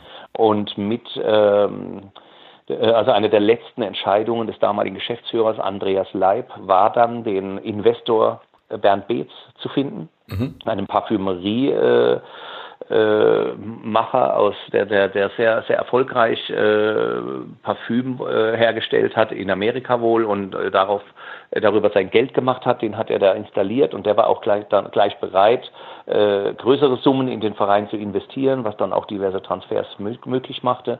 Aber über das Zerwürfnis der Mannheimer Runde hinaus bis zu diesem Investor, der jetzt äh, gekommen ist, gemeinsam mit seinem Sohn Christian, ähm, konnte tatsächlich äh, die Mannschaft davon profitieren, weil dann tatsächlich auch Leute kamen, die den Verein noch weitergebracht haben. Mhm. Also das ist äh, ganz interessant. Aber ich gebe dir recht, für einen Außenstehender ist es erstmal nicht nachzuvollziehen, wie man solche Rückschläge, vor allen Dingen dreimal in der Relegation gescheitert, so äh, äh, verkraftet, dass man dann im vierten Jahr tatsächlich als Meister durchstartet. Also auch ich habe da bis heute keine klare äh, Meinung beziehungsweise keine klare, äh, na, ich sag mal, ähm, keine, kein klares Ergebnis. Also ich kann es mhm. nicht erklären. Mhm. Ja, das ist schon aber um, umso schöner, dass es ja dann doch passiert ist. Genau.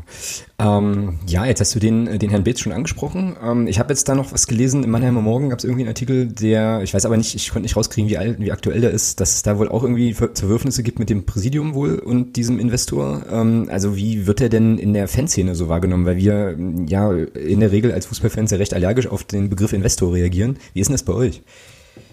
Also zu Nächst mal wurde der Investor als der große Heilsbringer empfangen. Okay. Also das heißt, ohne den Investor wird es den Waldhof gar nicht mehr geben. Kein Geld, Klappe zu. Mhm. Ähm, ganz so krass sehe ich das zwar nicht, auch durch den, äh, oder obwohl äh, die Mannheimer Runde ausgetreten war irgendwann.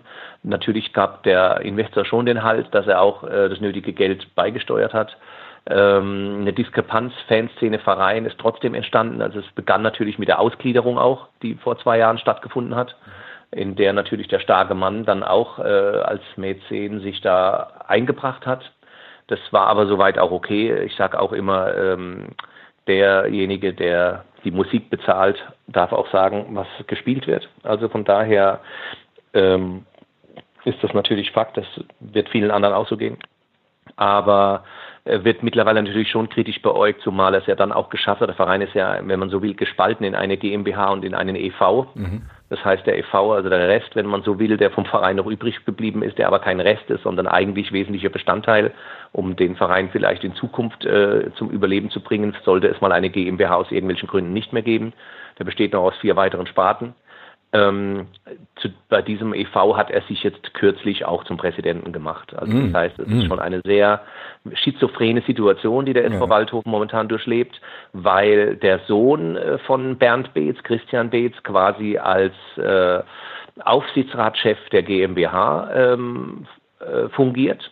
Okay. Und er selber aber als der eigentliche Geldbringer und Macher ähm, Präsident des EV ist. Das ist eigentlich, ähm, ja, eine Konstellation, die, die wirklich schon sehr, äh, naja, ich nenne es mal, äh, schwierig ist. Hm. Aber dadurch hat er halt auch alle Hebel in der Hand und umso merkwürdiger ist es, dass man trotzdem ständig von Spannungen zwischen EV und GmbH hört. Also das dürfte eigentlich nicht passieren. Er selber war auch derjenige, der gesagt hat, er wird dafür sorgen, dass beide Teile des Vereins zusammenwachsen, obwohl sie eigentlich nie Teile hätte geben dürfen, denn ein Verein ist ein Verein. Wir reden mhm. hier nicht von Waldhof 1 oder Waldhof 2. Mhm. Genau. Aber leider äh, ist es momentan sehr unglücklich. Das wird sehr kritisch beäugt und beobachtet von der Fanszene. Und im Moment, wie es halt meistens im Erfolgsfall ist, ist ja. da noch sehr viel Ruhe. Ja, genau. Aber ähm, ich hoffe nicht, dass es zu größeren Problemen kommen wird. Der Herr Beetz gibt sich sehr viel Mühe. Also er ist fast bei jedem Auswärtsspiel im Gästeblock zu beobachten. Mhm, also er okay. ist tatsächlich auch, er lebt offensichtlich den, dem Waldhof. Also das können, kann man ihm jetzt so abnehmen. Und äh, ja, Frage ist halt nur, äh, wie das ganze Konstrukt nachher zusammenpasst. Mhm. Also wie man wirklich eine Zusammenführung macht. Die sehe ich leider nicht, aber ich finde, das ist äh, für einen Außenstehenden auch gut zu merken, wenn man mal so die, die äh, Protagonisten kennt, die im Alltag zusammenarbeiten, sind Spannungen vorhanden. Mhm. Ja, und das ist also so, wie du es jetzt gerade erklärst, das ist ja eigentlich, also jetzt aus meiner kompletten Außenperspektive ja schon, also du hast es ein bisschen, du hast es schwierig genannt, ich würde das jetzt fast als Horrorszenario bezeichnen, wenn du quasi einen Investor hast, der dann aber gleichzeitig auch alle wichtigen Positionen in Verein, also im EV und in der GmbH besetzt so. Puh, also ja, kann man so machen, ist natürlich, ja. aber ja, nicht ganz ohne, das ist schon so, ja. Stimmt, aber es äh, gab wohl keine anderen Alternativen. Mhm. Also von daher, es ist dann natürlich auch schwierig. Ähm, natürlich schadet er die Leute um sich herum, die auch sein Vertrauen genießen. Und das dann werden natürlich auch Leute, die vielleicht fannäher sind, äh, gab es jetzt erst den Rücktritt des Vizepräsidenten. Okay da äh, der auch mehr für den EV eigentlich auch äh, aktiv äh, war. Das äh, sind dann so Sachen, wo man erst recht nochmal aufpassen muss, dass es nicht ganz in eine Richtung geht, wo äh, auch Fansein erschwert wird in Zukunft. Genau. Da ist gerade auch einiges äh, im Umbruch, was so die ganze, äh, sag ich mal, Sicherheitspolitik auch im Stadion und so weiter betrifft. Der Fan ist noch immer weit raus ähm, was natürlich auch alles mit dem 27. Mai zusammenhängt, dass die ganzen ähm, Abläufe im Stadion nicht mehr so flüssig sind und ja. eine von einer selbstverwalteten Kurve überhaupt keine Rede sein kann. Und ich glaube auch nicht, dass der Verein das äh, früher oder später anstrebt.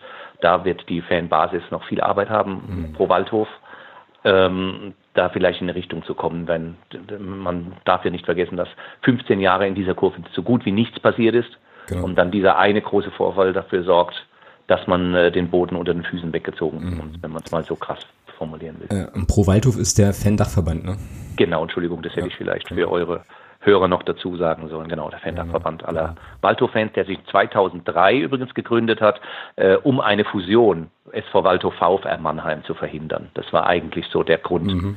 äh, warum die sich gegründet haben. Mittlerweile kümmern sie sich um sehr viele Dinge äh, und machen viele Veranstaltungen und tragen die, die, die Fans quasi Vereins. Genau. Ich habe jetzt gerade schon erschrocken feststellen müssen, dass wir jetzt hier schon fast eine Stunde quatschen und wir müssen noch über sportliche Belange reden. Nein, um Gottes Willen. ja, dann mach mal hin. Also, genau. Deswegen, Vielleicht quatsche ich auch zu viel, du musst mich dann ab und zu mal stoppen. Also das ist. Äh, Nö, alles gut. Ich finde ja. es find super spannend, aber uns fehlt hier so ein bisschen das Korrektiv Thomas. Schönen Grüße in den Urlaub. Ähm, ja. Wobei ich ihm jetzt eigentlich was genau, einrichte, was, unbekannterweise. Was, was, was vielleicht Quatsch ist. Aber ich habe in dem äh, in diesem Segment ja auf jeden Fall noch zwei Fragen. Ähm, du musst ja. mir äh, du musst mir noch verraten, was dein schlimmstes Relegationserlebnis war. Ähm, also abgesehen von dem Irding-Ding. Äh, mhm. Ganz schnell, das war Meppen, ne? Hat sie mir vor dem Vorgespräch schon erzählt. Ja, also äh, das Schlimmste war eigentlich, die, das traumatischste Erlebnis ist eben diese, diese 82. Minute gewesen mit dem Spielerbruch. Das war eigentlich so für mich der Tiefpunkt mhm. meines äh, Fanerlebens im Stadion und äh, ansonsten natürlich Meppen. Das ist, äh, dass man das vergeigt, das habe ich nicht begriffen. Also ähm, hat man hat alles in der Hand und äh, ja, mir tut ein Spieler, der Sebastian Lindner heißt, sehr leid, der nur eine Randrolle in dieser ganzen Relegationsgeschichte gespielt hat und der zwei entscheidende Szenen hatte. Einmal gegen Lotte, wo er in der fünften Minute den Ball am Tor vorbeischießt, mhm. zum 1-0, das Spiel wäre anders gelaufen und der in den entscheidenden Elfmeter in Meppen verschießt. Aber auch nur, weil vier, fünf Leistungsträger zu feige sind, zum Elfmeter anzutreten. Ja. Also das waren eigentlich so meine äh, negativen Highlights aus der Relegation. Ja, genau. Okay, und die zweite und letzte Frage in diesem Blog, den wir dann äh, zumachen und dann endlich auf Sportliche mal gucken, ähm, ist äh, auch eine ganz interessante, wie ich finde. Ähm, jetzt habt ihr in relativ äh, ja unmittelbarer Nähe ja noch ein paar andere Fußballvereine, zum Beispiel Sandhausen, zum Beispiel Hoffenheim. Ähm, wie, wie blickt ihr denn auf die? Also nehmt ihr die irgendwie als Konkurrenz wahr? Äußert sich das in irgendeiner Form oder ist das relativ egal so? Muss ich dir ganz ehrlich sagen, das, die werden nicht wahrgenommen. Okay. Also in keinster Weise. Also weder äh, Hoffenheim, obwohl die Bundesliga spielen, noch äh, Sandhausen. Mhm. Also ich, äh, ich kenne vereinzelte Fans, die mal auftauchen, die man äh, nie gesehen hat, die dann kommen und sagen, nach Hoffenheim gehe ich nie wieder. Ja, also wo ich dann, mhm. wo, wo dann scheinbar doch so der Waldhof so ein Magnet ist, wo man sagt, ja, diese Art Fanerlebnis will ich halt mitnehmen, das ist für mich Fußball mhm. und äh, nicht dieser ähm, ja, wie soll ich es nennen, äh, dieser, dieser Plastikfußball, der da in einer Arena auch wieder 50 Kilometer in die andere Richtung mhm. äh, geboten wird. Und Sandhausen, nee, also es existiert quasi nicht bei uns. Also das werden zumindest weder als Gegner noch als irgendwie äh, wichtiger Club wahrgenommen. Also es, es gibt auch keine äh, Gesprächsgrundlagen, wenn man irgendwo mit einem Fanbus oder so oder im Zug unterwegs ist. Mhm. Da käme nie einer darauf. Ich meine, höchstens lacht mal einer, wenn die, wenn die TSG mal 5-0 verloren hat oder sowas, ja. Aber es gibt ja keine, keine Anknüpfpunkte. Also wird auch nicht verglichen oder wir wollen mal so werden oder was auch immer. Nee, da, dafür ist der Waldhof dann doch ähm, so seine, sein eigener Kult, mhm. sag ich mal. Ja, und auf Vereinsebene irgendwie auch nicht? Also man könnte sich ja schon überlegen, also, also beziehungsweise finde ich den Gedanken jetzt nicht so abwegig äh, zu sagen, naja, keine Ahnung, als Sandhausen kann man ja auch mit, mit Waldhof kooperieren, vielleicht mal einen Spieler verleihen oder sowas. Nee, das findet nicht statt. Wobei überraschenderweise, was heißt überraschend? Ich glaube eher, dass es ein Zufall war. Äh, es gab einen Wechsel innerhalb der Geschäftsstelle. Äh, unser Ticketing-Chef ist nach Sandhausen gewechselt und wir haben jemanden aus diesem Kreis aus Sandhausen bekommen. Hm, okay. Also das ist schon interessant, wobei ich aber das jetzt eher als einen Zufall sehe, dass das irgendwie äh, für, für beide Seiten vielleicht gepasst hat, keine Ahnung, aber ähm, ja, er ist auch jetzt schon angenommen und akzeptiert und äh, Dennis heißt er. Äh, ja, das passt, glaube ich, ganz gut. Ja, krass. Okay, wunderbar. Dann ähm, ja, beenden wir jetzt mal dieses doch recht umfängliche Segment zum, äh, zum SV Waldhof und äh, widmen uns doch mal so ein bisschen dem Sportlichen. Ähm, unsere beiden Mannschaften haben im letzten Spiel 0 zu 0 gespielt. Und mhm. ähm, ja, wir waren in Zwickau und ja, wie letzte Saison, gar nicht letzte Saison, letzte Folge schon eingeführt, ähm, gibt es jetzt wieder ähm, hier direkt mal die ganz kurzen O-Töne von dem Thomas und von mir direkt nach dem Spiel. Ähm, ich sage dann vielleicht gleich noch zwei, drei Sachen, obwohl man eigentlich über das Spiel mehr oder weniger den Mantel des Schweigens äh, legen kann. Und ja, dann kannst du ja vielleicht noch mal so ein bisschen vom Mappenspiel berichten und ich würde sagen, das wäre dann noch ganz elegant dann direkt mal auf das morgige Spiel überleiten. So, also, wir fangen wieder mit dem, mit dem Thomas an, der das Spiel im Urlaub verfolgte und es folgendermaßen gesehen hat. Erste Halbzeit katastrophal. Kannst du, kannst du froh sein, dass du nicht schon zwei, wenn nicht sogar 3-0 hinten liegst. Ja, zweite Halbzeit dann die Umstellungen von, von Krämer hinten auf Dreierkette zu gehen, vorne mit zwei Stürmern zu spielen, war, glaube ich, richtig, Pertel runterzunehmen. Der hatte gegen Schröder gar keinen Stich gesehen. Von daher unterm Strich wahrscheinlich bisschen glücklicher Punkt, wenn auch aufgrund der zweiten Halbzeit nicht unverdient. Steigerung zum Braunschweig habe ich persönlich jetzt nicht gesehen. Kostli musste natürlich kurz vor Schluss machen. Ja. Gut, erster Punkt zu Null gespielt. Reden wir uns das Ganze mal ein bisschen schön. Mittwoch geht's dann weiter. Genau, also wieder überbordende, grenzenlose Euphorie beim Kollegen. Ähm, ich merk's gerade. Ja, genau, genau. Stand, aber auch sehr. Ja, so war es aber auch. So war es aber auch so. Okay. Ähm, genau. Ja, ich habe in dem Zusammenschnitt ehrlich gesagt gar nicht so schlimm gesehen, aber ihr seid wahrscheinlich da kritischer. Immerhin kommt ihr aus der zweiten Liga, ne? Mm, ja, gut, ich glaube, das hat mit der zweiten Liga jetzt an sich vielleicht gar nicht so sehr viel zu tun. Es äh, liegt eher daran, dass es im Moment so ist, dass, dass die Mannschaft ganz eigentümliche Fehler macht. Also es war jetzt in dem Zwickau-Spiel so, dass du in der ersten Halbzeit ähm, haben sie gar kein Bein auf den Boden bekommen. Da muss man schon sagen, dass Zwickau uns da phasenweise auch an die Wand gespielt hat und dann passieren so Dinge wie, weiß ich nicht, dass du halt auf zwei, drei, vier Metern äh, jetzt den Pass nicht, nicht an den Mann bringen kannst. Ähm, dann haben viele Laufwege noch nicht gestimmt. Also da ist im Moment noch relativ viel hakelig so. Ähm, wurde dann in der mhm. zweiten Halbzeit ein bisschen besser, wie gesagt, weil der Stefan Krämer dann auch umstellte ähm, auf ein, auf ein 3-5-2. Das äh, hat dann etwas besser funktioniert. Ich unterstelle ja noch so ein bisschen, dass Zwickau dann auch irgendwann müde war, aber ja, so richtig geil war das irgendwie nicht, muss ich äh, ganz ehrlich sagen. Und äh, ja, ich habe jetzt hier für die Hörerinnen und Hörer auch nochmal ganz, ganz schnell meinen O-Ton direkt nach dem Spiel, ähm, den wir auch nochmal kurz anhören können. Und dann ähm, ja, können, ja, wir, können wir auch relativ schnell noch auf Mappen äh, gucken oder vielleicht sage ja. ich noch zwei, drei Sachen. Ja, super. So. So, Grüße aus Zwickau. Ähm, tja, mit dem einen Punkt muss man wohl zufrieden sein, insbesondere nach der ersten Halbzeit, über die wir mal ganz dezent den Mantel des Schweigens legen. Da hat ja gar nichts funktioniert. Das war tatsächlich auch ein bisschen erschreckend, dass da weder Laufwege noch irgendwie Pässe noch sonst irgendwas äh, waren. Zur zweiten Halbzeit, ähm, ja, hat die Umstellung, taktische Umstellung dann äh, dahingehend zumindest gefruchtet, dass wir ein bisschen besser reingekommen sind, aber ja, naja, das ist insgesamt halt schon noch so, dass man da noch sehr, sehr viel Arbeit vor sich hat, glaube ich. Ähm, schauen wir mal, wie das jetzt gegen Mannheim wird. Aber ja, kann ähm, an vielen, vielen Stellen nur besser werden, aber heute haben wir zumindest in der zweiten Halbzeit schon gesehen, wie es gehen kann. Genau, so, also im Prinzip jetzt genau das gleiche, ähm, fünf Minuten nach Abpfiff erzählt, was ich gerade eben schon mal erzählt habe, aber äh, ja, so, so war es halt. Und ähm, ja, ich, also wir haben ja auch äh, eine relativ hohe Fluktuation im Kader gehabt, eben durch den Abstieg aus der zweiten Liga. Ähm, haben, ich glaube, so 15, 16 neue Spieler geholt. Ähm, ich habe es jetzt nicht nochmal genau nachgezählt. Aber äh, ja, die Fehler, die da jetzt so passiert sind, im, äh, insbesondere in der ersten Hälfte, die sind eigentlich nur mit so einer Fluktuation nicht zu erklären. Und ähm, ja, wir hoffen natürlich alle sehr, dass das jetzt gegen, äh, ja, gegen Waldhof Mannheim dann besser wird, zumal wir ja auch in der vergangenen Saison mit Heimsiegen nicht unbedingt verwöhnt waren. ähm, da gab es nicht so viele von.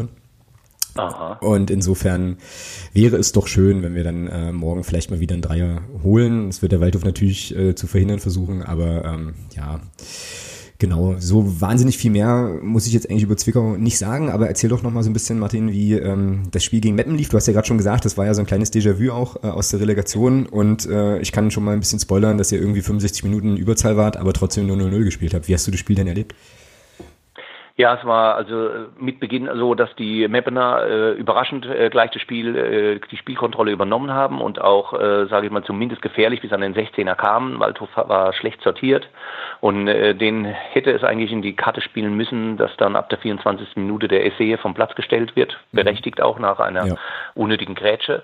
Ähm, ja, und danach war dann der Waldhof zwar präsenter, auch mit mehr äh, Ballbesitz, aber über das ganze Spiel verteilt kann ich also wirklich auch nur von einer Großchance reden, die der die Ring da in der 70. Minute verballert hat. Also das wäre der Sieg gewesen, aber unterm Strich wäre auch der glücklich gewesen, weil es eigentlich ein verteiltes Spiel war und das ist eigentlich schon eine traurige Feststellung, wenn man nach, wenn man sagt 65 Minuten in Überzahl, da muss eigentlich mehr bei rauskommen. Aber grundsätzlich glaube ich, dass die äh, Erwartungshaltung bei den Waldhöfern auch so war, wir starten mit einem Heimsieg in die dritte Liga. Wir mhm. revanchieren uns äh, an Meppen. Die Motivation ist ja groß genug da aufgrund der gescheiterten Relegation. Und das wurde aus irgendwelchen Gründen eben leider nicht umgesetzt. Mhm. Also das kann man so vielleicht als kurze ähm, als kurzes Fazit zu diesem Spiel. Ich sage es eher, es war keine herausragende äh, Leistung, aber letztendlich ein verdientes 0 zu 0. Äh, überrascht war ich dann über die meisten, die sehr geknickt waren. Also ich merke auch bei euch, dass die Erwartungshaltung eigentlich schon sehr hoch ist. Mm, also ja. diese Enttäuschung, die jetzt gegen Zwickau rauskam, äh, die ist auch äh, bei uns vorhanden gewesen nach dem Meppenspiel. Da hat man sich wohl mehr erhofft und äh, man hat aber jetzt gemerkt, man kommt in einer Liga an, äh, wo du nur noch gegen Saarbrücken in Anführungszeichen spielst und keine leichten Gegner mehr hast. Ja. Und, ähm, und da musst du halt ein bisschen mehr bringen, als nur irgendwie versuchen, spielerisch zu glänzen. Da muss, also die körperliche Robustheit fehlt zum Beispiel bei einigen unserer Spieler. Äh, das ist schon eine andere Hausnummer Dritte Liga und das hat uns Meppen eigentlich ganz deutlich gezeigt. Mhm, ja, die ja jetzt schon ein bisschen Vorsprung haben, zumindest was die Erfahrung angeht. Genau. An der Stelle, ähm, was spielt denn eigentlich so für einen Ball? Also wie würdest du ähm, ja, den Spielstil von Waldorf Mannheim so beschreiben? Also es ist ein gepflegter äh, Spielstil, der auch ähm, eher die spielerische Komponente höher hält als die kämpferische und äh, auch da muss eben der, äh, die Mannschaft nochmal zulegen, weil eben in der dritten Liga ganz anders dagegen gegangen wird. Das hat man wieder gesehen. Robuste Zweikämpfe, aber da fehlt auch die Körperlichkeit. Wir haben jetzt zum Glück diesen Spieler Christiansen aus Bielefeld eingekauft, den mhm. zwar noch keiner kennt, weil er noch nicht gekickt hat, aber der wird wohl äh, morgen äh, in Magdeburg auflaufen, egal wie. Also kommen wird er oder sogar beginnen. Und äh, der bringt eine Präsenz mit. Und diese Präsenz hat mir eigentlich auch so gefehlt. Also das, ähm, zumal ich glaube, auf den verschiedenen Positionen der ein oder andere auch noch nicht eingespielt ist. Also das Team hat sich noch nicht gefunden. Das Problem ist auch, was ja unsere Stärke immer war im Angriff, ähm, die Spieler Koffi und Suleimani, die harmonieren nicht vorne im Sturm. Also die, die finden kein Zusammenspiel. Und das ist eigentlich äh, schade, weil das war immer auch unsere Stärke, uns in der Offensive zu zeigen. Das ist auch die Hoffnung, die ich jetzt bei, äh, nach deinem Bericht gehört habe aus Zwickau. Äh, beziehungsweise jetzt für euer Heimspiel, wenn ihr zu Hause euch schwer tut, das kommt uns eigentlich entgegen. Ich glaube, wir sind im Moment auswärts präsenter und besser. Da äh, haben wir also unsere Hoffnung, dass wir äh, auswärts nicht, äh, dass wir da besser spielen, weil das kritische Publikum dann nicht so da ist, weil in Mannheim wird schnell mal gepfiffen oder mhm, mhm. gebuht, äh, beziehungsweise Unmut gezeigt, wenn es mal nicht läuft, unberechtigterweise. Und das ist die Hoffnung für morgen, dass das vielleicht besser läuft. Aber uns ist ganz klar, dass wir da als Außenseiter in das Spiel reingehen. Äh, jetzt vor dem Spiel wäre ich mal mit dem Punkt zufrieden. Ob das dahin kommt, eigentlich ist euer Anspruch ein anderer. Mhm. Und wir können eigentlich da nur überraschen. Mhm. Aber deine Frage zu beantworten, also wir kommen eher von der spielerischen Seite und versuchen viele Lösungen äh, spielerisch zu finden, auch mit so One-Touch-Fußball zum Teil. Mhm. Aber äh, tolle Kombinationen, auch mal so Diagonalpässe, die, die oft zum Erfolg führen, weil der, der Will ist auch ein sehr schneller Mann vorne in der Spitze, aber der ist zum Beispiel auch völlig untergetaucht jetzt beim Heimspiel. Also es kommt darauf an, eine individuelle Klasse auszuspielen, aber die kannst du auch nur ausspielen, wenn es der Gegner zulässt. Ich kann euch diesbezüglich gar nicht einschätzen, aber ja, es bleibt aber, ich sehe uns da als Außenseiter. Mhm. Ja, ich sehe schon. Also das wird entweder äh, morgen ein ganz, ganz groteskes Fehlpassfestival, weil äh, beide Mannschaften irgendwie versuchen, äh, den gepflegten Ball zu spielen, aber es dann noch an Abstimmung äh, fehlt, oder es wird halt so ein überragendes 5-5 oder so, ja, weil irgendwie plötzlich alles da funktioniert. Dagegen würde ich dir jetzt sogar abnehmen. So, weißt du, weil dann halt alles funktioniert, es geht hoch und runter und jeder Schuss irgendwie drin ist. Also ja, ja, ja, das super. Äh, für den Zuschauer auch noch vom, vom äh, bombastisch. Was erwartest du denn an Zuschauern? Mm, naja, also ich habe äh, heute gelesen, dass irgendwie, äh, ich glaube, Tageskassen und Tageskarten gar nicht mehr im Verkauf sind. Irgendwas doch, doch. Ja, also bei noch? uns auf jeden Fall. Also wir ab 17 Uhr macht die Gästekasse auf. Okay, na dann ist, äh, ist vom Auswärtskontingent auf jeden Fall, oder vom Gästekontingent noch was da, aber ich glaube Heimseite irgendwie nicht mehr. Lass mich jetzt keinen okay. Quatsch erzählen, aber ich meine ja, ich könnte es jetzt mal schnell auf Twitter noch recherchieren, aber. Ja, und was heißt das dann? Also was ist dir jetzt bekannt im Vorfeld, wenn die Tageskasse nicht aufhat? Naja, also, also irgendwie sagte der Verein, weil jetzt, jetzt guck ich doch nach, jetzt musst du ganz kurz dran bleiben. ähm, irgendwas, ja, irgendwas von 14, von 14.500 sind wohl im Vorverkauf weggegangen, was mich als Zahl so ein bisschen gewundert hat, weil wir hatten ja 11.000, also wahnsinnige 11.500 Dauerkarten verkauft. Oh, okay. Und ähm, was Ja, stimmt, das hat mich auch gewundert. Das ist eine bombastische Zahl.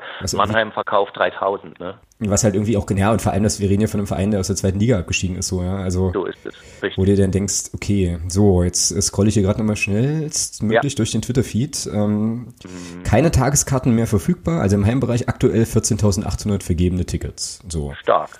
Das genau. ist doch aber eine Hausnummer. Im Moment passen ja nur 19 rein bei euch, ne? Ja, das ist halt durch diese durch diese Umbaugeschichte Umbau. genau ist das ein bisschen äh, so ein bisschen schwierig, aber äh, ja, also es wird auf jeden Fall morgen für das Flutlichtheimspiel wird es eine stattliche Kulisse geben. Klasse. Freue ich mich da auch. Da kann dir leider nur aus meiner Sicht sagen, dass ich gar nicht einschätzen kann, wie viele Mannheimer kommen. Mhm, okay. Denn in Chemnitz waren wir ja angeblich 1500 Leute, also okay. wenn das 1200 waren, äh, lasse ich das mal so stehen. Aber äh, das Blöde ist halt dieser Mittwochspieltag, ja, ja. der viele Leute wirklich abhält. Also ich sage, da kommen äh, einige Hunderte nicht, weil es eben aus beruflichen und anderen Gründen nicht können. Ja, logisch. Aber ich glaube trotzdem, dass sich da, sage ich mal, 400, 500 Leute aufmachen. Sage ich jetzt mal. Das ja. ist so aber nur meine Vermutung. Ja, das wäre ganz cool. Ich habe vorhin äh, irgendwo eine Zahl gelesen, die ich auch nicht so richtig glauben konnte. Die war deutlich geringer. Da äh, irgendwie 200 bis 300. Aber das habe ich dann so gedacht, das kann eigentlich nicht sein. Also das müssen, müssen schon mehr werden, denke ich mir. Aber klar, also dieser Mittwochstermin. Wissen tue ich es auch nicht. Das ist nur meine Vermutung. Aber ja, ist, schön wäre es halt. Dann würde es vielleicht zur Kulisse auch ein bisschen passen, wenn im Gästeblock was steht. Aber das wie gesagt. Genau. Ja, wir sehen euch aktuell gerade nicht so gut, weil wir stehen ja quasi mit der, äh, äh, ja, so. wir stehen quasi nebendran. Also Block U ist, äh, ist quasi ja, eine Tribüne. Baustelle oder wie? Na, durch den um also unsere Nordtribüne äh, ist ja quasi gerade Baustelle. Übrigens da noch ein Hinweis, weil du vorhin meintest, ähm, das ist jetzt nicht so ganz ernst gemeint, aber weil du ja vorhin meintest, die Otto Siffling Tribüne wäre eine Sitz rein Sitzplatztribüne und dadurch ist es teuer. Ihr müsst halt einfach hüpfen. So. Und wenn ihr dann, wenn ihr dann hüpft, dann wird irgendwann das Stadion kaputt gehen und dann wird die Tribüne umgebaut. Das ist ungefähr die Kurzfassung von dem, was bei uns passierte. Ähm, so, dass das wir habe ich mir auch mal sagen lassen. Letztes oder vor zwei Jahren gab es genau. diese Problematik bei euch. Was ja. heißt, wir müssen sitzen? Wir werden aufgefordert dazu zu sitzen, oder wie? Nein, ihr müsst, hüpfen, ihr müsst hüpfen. Nicht, also zu Hause. Zu, zu, Hause okay. meine ich jetzt. Also auf eurer, auf eurer Tribüne. Ja, ja, klar, das tun wir auch, aber unser Stadion fällt halt nicht zusammen. Äh, äh, na, ihr habt das wahrscheinlich gleich ordentlich gebaut und nicht, äh, nicht die Stadt, also nicht wie bei uns, ähm, dass man da, wobei das, wobei das nicht ganz stimmt. Glaube ich auch nicht. Also irgendwas stimmt da nicht. Also unser Stadion ist 94 gebaut worden. Aber wir hatten die Diskussion komischerweise danach auch, als wir gehört haben, ihr dürft da nicht mehr hüpfen, weil das Stadion einbricht. Ja. Da haben viele auch gesagt, oh, hält das unsere Tribüne überhaupt aus? Aber äh, es gibt keinerlei Schäden da diesbezüglich. Ja, na dann habt ihr da vielleicht eine, irgendwie eine bessere Bausubstanz oder so, aber das war sozusagen bei uns ein bisschen das Problem und deswegen ist es jetzt eben so, dass die äh, Gäste, der Gästebereich und der Heimsupportbereich quasi auf einer Tribüne sind im Moment. Äh, ich hoffe, dass wir dann irgendwie im September äh, oder so schon umziehen können demnächst und dann wieder auf dem angestammten Platz sind, der dann halt eine reine Stehplatztribüne wird. Das wird auch sehr, sehr spannend ähm, mit ein paar Plätzen mehr und interessant, was da so bei euch alles abläuft. Mhm. Ja, genau. Gut, ähm, ich äh, hätte noch zwei Fragen und dann machen ja, wir hier ja, den Deckel ja. drauf. Äh, Frage 1 wäre, ähm, wie spielt denn der äh, SV Waldhof morgen? Was meinst du mit spielt? Na, in, in Aufst Aufstellung. So. Ach so, äh, na gut, äh, aufgrund des 0 zu 0, also dieses, sage ich mal, eher ernüchternden, wobei man weiß es nicht, ob es tatsächlich ein Punktgewinn war zum Schluss, äh, würde ich sagen, du willst, willst jetzt die Namen von mir wissen, wer da spielt, oder wie? Genau. Okay, also im Tor wird auf jeden Fall Markus Scholz spielen, den vielleicht manche Magdeburger noch aus seiner Dresdner Zeit kennen. Mhm. Torwart, der bei uns schon eine feste Größe seit der ganzen Relegationsspiele ist, also seit vier Jahren. Und der auch einen gewissen Coolstatus hier bei uns genießt. Der wird im Tor sein. Auf der rechten Seite verteidigt der Mann, der aus Kickers Offenbach kam. Das ist der Jan-Hendrik Marx. Mhm. Der wird auch mit Sicherheit spielen. Das ist auch so ein, äh, ein Typ wie, wie das sein Vorgänger Meierhöfer, der nach Fürth gewechselt ist, ein überragender Mann gewesen. Versucht auch in der Offensive viel zu machen, fehlt noch so ein bisschen der Abschluss, aber macht eigentlich keinen schlechten Eindruck für einen Neuzugang, der aus der Regionalliga mitkommt. Mhm. Dann äh, vakant ist der linke Verteidiger, den hat zeitweise gegen, ähm, gegen Meppen der Hofrat, der ähm, in Rostock mal war, gespielt. Mhm uns aber nicht so wirklich überzeugt. Der Mann ist stark bei Standards, aber in seiner Abwehrarbeit eine mittelschwere Katastrophe. Ist also eine, ein Schwachpunkt, würde ich behaupten. Mhm. Deshalb war in Chemnitz und über weite Strecken gegen Meppen auch unser Kapitän Kevin Konrad, mehr oder weniger Linksverteidiger. Okay. Das heißt, wir haben mit einer Dreierkette eigentlich begonnen, wenn man so will, weil dann ähm, hinten noch der Marcel Segert stand, ein sehr äh, kampfstarker Abwehrspieler, kopfballstark, mhm. dem so ein bisschen aber äh, die spielerischen Fähigkeiten abgehen, ähnlich wie unser Michael Schulz, der hier hinten drin steht. Der, das ist vielleicht eine Vakanz. Also ich könnte mir vorstellen, dass Schulz äh, draußen bleibt äh, morgen und dafür eben Christiansen beginnt. Mhm. Dass die den tatsächlich in die Innenverteidigung holen, den aus Bielefeld verpflichteten Mann letzte Woche. Okay. Von dem versprechen sich jetzt halt einige nochmal einen kleinen Schub, zumindest nochmal Stabilität in der Defensive, obwohl das letztendlich ja nicht das Problem war in den letzten beiden Spielen. Mhm. Dann im Mittelfeld Dorian Diering, der das ist so eine Art Laufwunder, läuft viel, manchmal auch umsonst, aber äh, ist doch ähm, ja eine sehr äh, äh, gute Erscheinung. Also wird sehr geschätzt, weil er sich halt viel bewegt und äh, viele kluge Sachen auch macht. Ähm, Daneben so eine typische Sechserposition der Marco Schuster. Mhm. Das ist äh, der Ersatzkapitän oder Stellvertreterkapitän. Äh, ein sehr nüchterner Spieler, dessen Pässe fast alle zu 100 Prozent ankommen, der auch stark in der, im Zweikampfverhalten ist, viele Zweikämpfe gewinnt und äh, schon auch so eine, eine wichtige Stütze in diesem Team dann äh, gut, und jetzt kommt eigentlich so eine andere Variante, wenn er, wenn er etwas offensiver spielen lassen will, was auswärts immer schwierig ist, dann müsste er Gianluca Korte, den ehemaligen Braunschweiger, bringen, ja. der nach seiner Krankheit äh, gegen Meppen eingewechselt wurde, aber relativ blass blieb.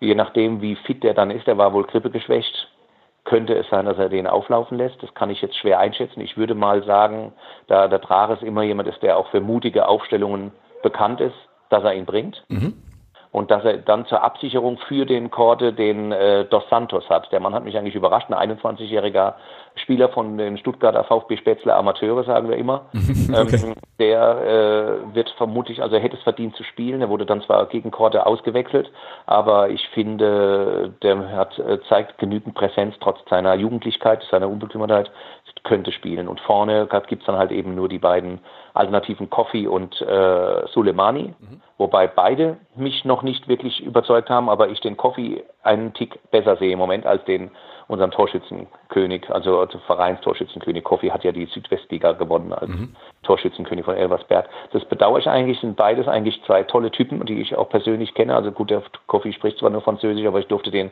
bei einer äh, Stadionpräsentation mal äh, kennenlernen. Ähm, wenn die miteinander harmonieren würden, wäre das natürlich toll. Es könnte sein, dass er sich da noch eine Alternative einfallen lässt, aber da hat er nur den Guaidida, das, das habe ich jetzt bestimmt falsch ausgesprochen, aus Sandhausen gekommen, der auch einen Kurzeinsatz hatte am Samstag. Vielleicht baut er den auch noch irgendwo ein. Also mhm. das könnte mir auch vorstellen, dass er nur mit einer Spitze spielt, aber das wäre Trares untypisch. Also zwei Leute werden nach vorne spielen. Achso, den Deville habe ich natürlich noch vergessen. Maurice Deville, der wird mit Sicherheit auch in den offensiveren Bereich so als äh, hängender Stürmer kommen. Er ist ja auch für seine Vorlagen bekannt den bräuchst du eigentlich als Pendant zu den Stürmern, um einen Ball äh, klatschen zu lassen oder um selber auch mal zum Abschluss zu kommen. Mhm. Also das ist so meine Einschätzung. Okay. Gut, äh, ja, und bei uns ist es so, dass wir im Prinzip, ja. im, im, Prinzip keine Innenverteidigung mehr haben. so und dementsprechend äh, das ganz, ganz spannend wird. Jetzt habe ich natürlich hier die ehrenvolle Aufgabe, unsere Aufstellung irgendwie alleine zu prognostizieren. Ähm, das äh, wird okay. spannend. Ich mache es aber einfach ganz kurz. Ich lese die jetzt hier ja. vor, die ich mir überlegt habe. Also bei uns wird der Alex Brunst weiterhin im Tor stehen, ist ganz klar. Ja. Timo Pertl hatte gegen Zwickau einen absoluten Aschetag. Er hatte, der hat dann auch auf Instagram irgendwie nochmal so recht selbstkritisch äh, geschrieben, dass das halt irgendwie gar nicht ging. Der hatte gegen den äh, Maurice Schröter, der äh, Maurice Schröter, der ähm, bei uns auch, also auch sozusagen eine Magdeburger Vergangenheit hat gar keinen Stich gesehen. Er wird aber wieder anfangen, denke ich. Äh, Timo Pertl, wenn er fit ist, war wohl so ein bisschen angeschlagen. Ja, in der Innenverteidigung dann äh, Koglin, der wird sich da festgespielt haben und dann wird es schon spannend. Man äh, könnte überlegen, ob eventuell der Jürgen Jasula da mit reinrutscht, also quasi eine Position nach hinten rückt ähm, und Ernst auf die rechte Seite. Ja, Doppel 6, Laprevot und Preisinger habe ich hier auf dem Zettel und äh, vorne dann Bertram, Quesic, Kostli und ganz, ganz vorne dann unser Christian Beck mit der großen, großen Hoffnung verbunden, dass ähm, ja, wir da spielerisch in der Partie nochmal einen Schritt nach vorne machen können, ähm, der ähm, Stefan Kremer seine Spielidee durchbringen kann und wir dann auf jeden Fall ein attraktives Fußballspiel sehen und hoffentlich auch ein erfolgreiches, was mich zur Frage führt, was du denn als Ergebnis tippst, Martin.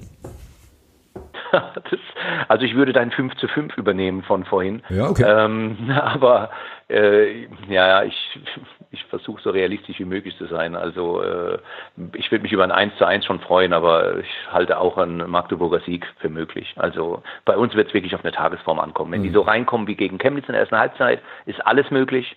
Aber da fehlen dazwischen halt drei Halbzeiten, die mich nicht so überzeugt haben. Also mhm ich sage es mal äh, vorsichtig und mutig 1-1. Alles klar. Und du? Bisschen Wundertüte. Ähm, ja, also ich habe ein 1-0 auf dem Zettel. Ähm, so. Also jetzt, wo ich gerade das 5-5 nochmal so von meinem geistigen Auge habe Revue passieren lassen, ähm, mhm. könnte ich höher tippen, aber ich glaube, das wird ja, doch, ich hoffe, also ich hoffe auf einen Heimsieg und äh, könnte mir vorstellen, dass es dann doch eher äh, etwas krampfiger wird mit dem besseren Ende für uns. Von Thomas soll ich noch ausrichten, er schrieb mir vorhin per WhatsApp, er tippt ein 3 zu 1. Haben wir also hier auch in der Statistik. Ähm, genau, super. Sehr schön. Ich da, gibt, vorhin bin ich gerade ein bisschen zusammengezuckt, als du dann äh, von deinem Trainer gesprochen hast, weil das ja der Trainer war von KFC Oerdingen, genau. wir gegen die in der Relegation gespielt haben. Und genau. das ist ja schon ein, ein witziger Typ, also das heißt witzig. Also ich glaube, der ist gewieft der wird sich auch wieder gegen uns was einfallen lassen. Also das ist eigentlich meine größte Sorge. Und natürlich der Christian Beck, der natürlich hier auch Kultstatus genießt. Das ist ja eure, eure große Waffe vorne. Ne? Genau.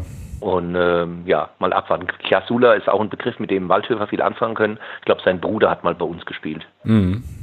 Ja, sein, sein Bruder ist bei uns in der Fanszene auch ausgesprochen, ähm, naja, äh, also präsent so. Ähm, der Klaus, Klaus Jasula, der nämlich, der hat nämlich mit Offenbach gegen uns verloren und äh, der hat so ein bisschen die witzige Geschichte, dass der mit, ähm, ich glaube, das hat sich auch noch nicht geändert, dass der, glaube ich, noch nie, wenn, also wenn Klaus Jasula gegen uns auf dem Rasen stand, haben wir das Spiel nicht verloren. So, und das ist irgendwie jetzt schon sieben Mal oder so passiert, keine Ahnung. Ähm, also so ein kleiner, so ein kleiner Running Gag und ja, sein Bruder ist, sein Bruder ist jetzt bei uns. Ähm, ja, und äh, macht also nach meinem, Dafür, nach meinem Dafürhalten einen sehr, sehr guten Eindruck, wird von einigen auch ein bisschen kritischer gesehen, aber er hat natürlich jetzt auch eine Position, auf der du, naja, ähm, im Prinzip immer gut bist, wenn du nicht auffällst und so. Und, äh, und insofern ist das ein bisschen so die Krux bei ihm auch, glaube ich. Aber ja, ja okay. auf jeden Fall, auf jeden Fall ein guter. Hm. Gut, dann. Äh, spannend an. Genau, dann haben wir sozusagen jetzt das Spiel, denke ich, dann auch ganz gut, ähm, ganz gut besprochen. Wie gesagt, wir haben heute eine kleine Sonderfolge, deswegen klemmen wir uns jetzt einfach mal die restlichen äh, Kategorien, die jetzt hier noch kämen und äh, ja. takten das sozusagen in der nächsten Woche wieder ganz normal ein, wenn der Thomas wieder da ist. Und ich würde sagen, wir machen, ähm, ja, machen jetzt hier den Deckel drauf. Ich möchte auf jeden Fall es nicht versäumen, mich nochmal ganz, ganz herzlich bei dir zu bedanken, Martin, für deine äh, Zeit vor allem und äh, ja, für die wahnsinnig äh, interessanten und umfänglichen Einblicke in das Seelenleben des SV Waldhof Mannheim. Vielen, vielen Dank. Ja, gerne, wenn ich dazu beitragen konnte. Ja, das auf jeden Fall. Und ähm, dann auf jeden Fall nochmal schöne Grüße an den Ivo, der äh, den Kontakt hier hergestellt ja. hat. Voll. Lass dir eine gute Überschrift einfallen und äh, wie gesagt, vielen Dank auch von meiner Seite für das sehr angenehme Gespräch. Es hat sehr viel Spaß gemacht. Freut mich sehr. Und äh, vielleicht gibt es sowas in ähnlicher Form bei, vor dem Rückspiel, vielleicht wäre ja schön. Ja, sehr, sehr gerne, na klar. Und ähm, ja, dann äh, kann ich noch kurz empfehlen oder nochmal empfehlen, bitte den unbedingt den Hörfehler-Podcast mit, äh, mit Martin und Nick anzuhören zur Geschichte des SV Waldhof Mannheim und überhaupt den Hörfehler-Podcast zu hören. Grüße auch an den Nick. Ähm, ja, auch von mir. Und äh, ja, ihr könnt dem ähm, Doppelpass äh, SV Waldhof Mannheim auf Twitter folgen. Das werde ich auch in den, in den Show Notes alles verlinken. Äh, lohnt sich auch das zu tun. Kriegt ein paar ganz interessante ähm, Infos, auch nochmal aktuelle Sachen so zum Verein und ja, ähm, gute Leute dort. Also schaut da auf jeden Fall auch mal vorbei. Und dann, ja, danke. Ja, sehr, sehr gern. Und dann äh, ja, sind wir für heute durch. In der kommenden Woche sind wir dann hier wieder im regulären Programm. Äh, vielleicht schaut ja auch der Thomas mal. Nein, der wird halt natürlich dann wieder mit dabei sein. Ähm, ich verpflichte ihn jetzt einfach mal. Dann besprechen wir eine ganze Menge Sachen. Wir besprechen nämlich das Spiel gegen Waldhof Mannheim nach. Wir besprechen das Spiel in Meppen nach, was ja jetzt dann am Samstag ansteht. Und dann habe ich vergessen, wo es dann hingeht. Ich glaube, das müsste dann ein Heimspiel sein, aber ähm, ja, nagelt mich da jetzt nicht fest. Auf jeden Fall jede Menge, jede Menge zu bereden, machen wir dann ganz entspannt wieder zum regulären Sendungstermin in der kommenden Woche. Und ja, dann bleibt mir jetzt noch ähm, euch. Darf ich noch kurz Grüße ausrichten? Du darfst auf jeden Fall Grüße ausrichten, na klar. Natürlich grüße ich ganz herzlich unsere lieben Kollegen aus Magdeburg, den Jens Janek und den Stefan Rockentin vom Fanprojekt. Ja, super, genau. Äh, schließe mich an. Grüße. Ja, äh, an die beiden. Genau. Ja, und dann, wie gesagt, ähm, hören wir uns in der nächsten Woche. Ähm, allenthalben ein schönes Spiel morgen. Und ich gönne mir jetzt mal noch eine Phrase. Wir sammeln ja hier auch so ein paar Phrasen noch. Äh, möge der Bessere gewinnen. Äh, ja, also oder eben unentschieden spielen. Alle, also am allerbesten der Club, genau. Und äh, ja, dann äh, hören wir uns vielleicht in der einen oder anderen Konstellation wieder. Und ähm, ich sag Tschüss, macht's gut ja. und bis dann. Bis dann. Ciao.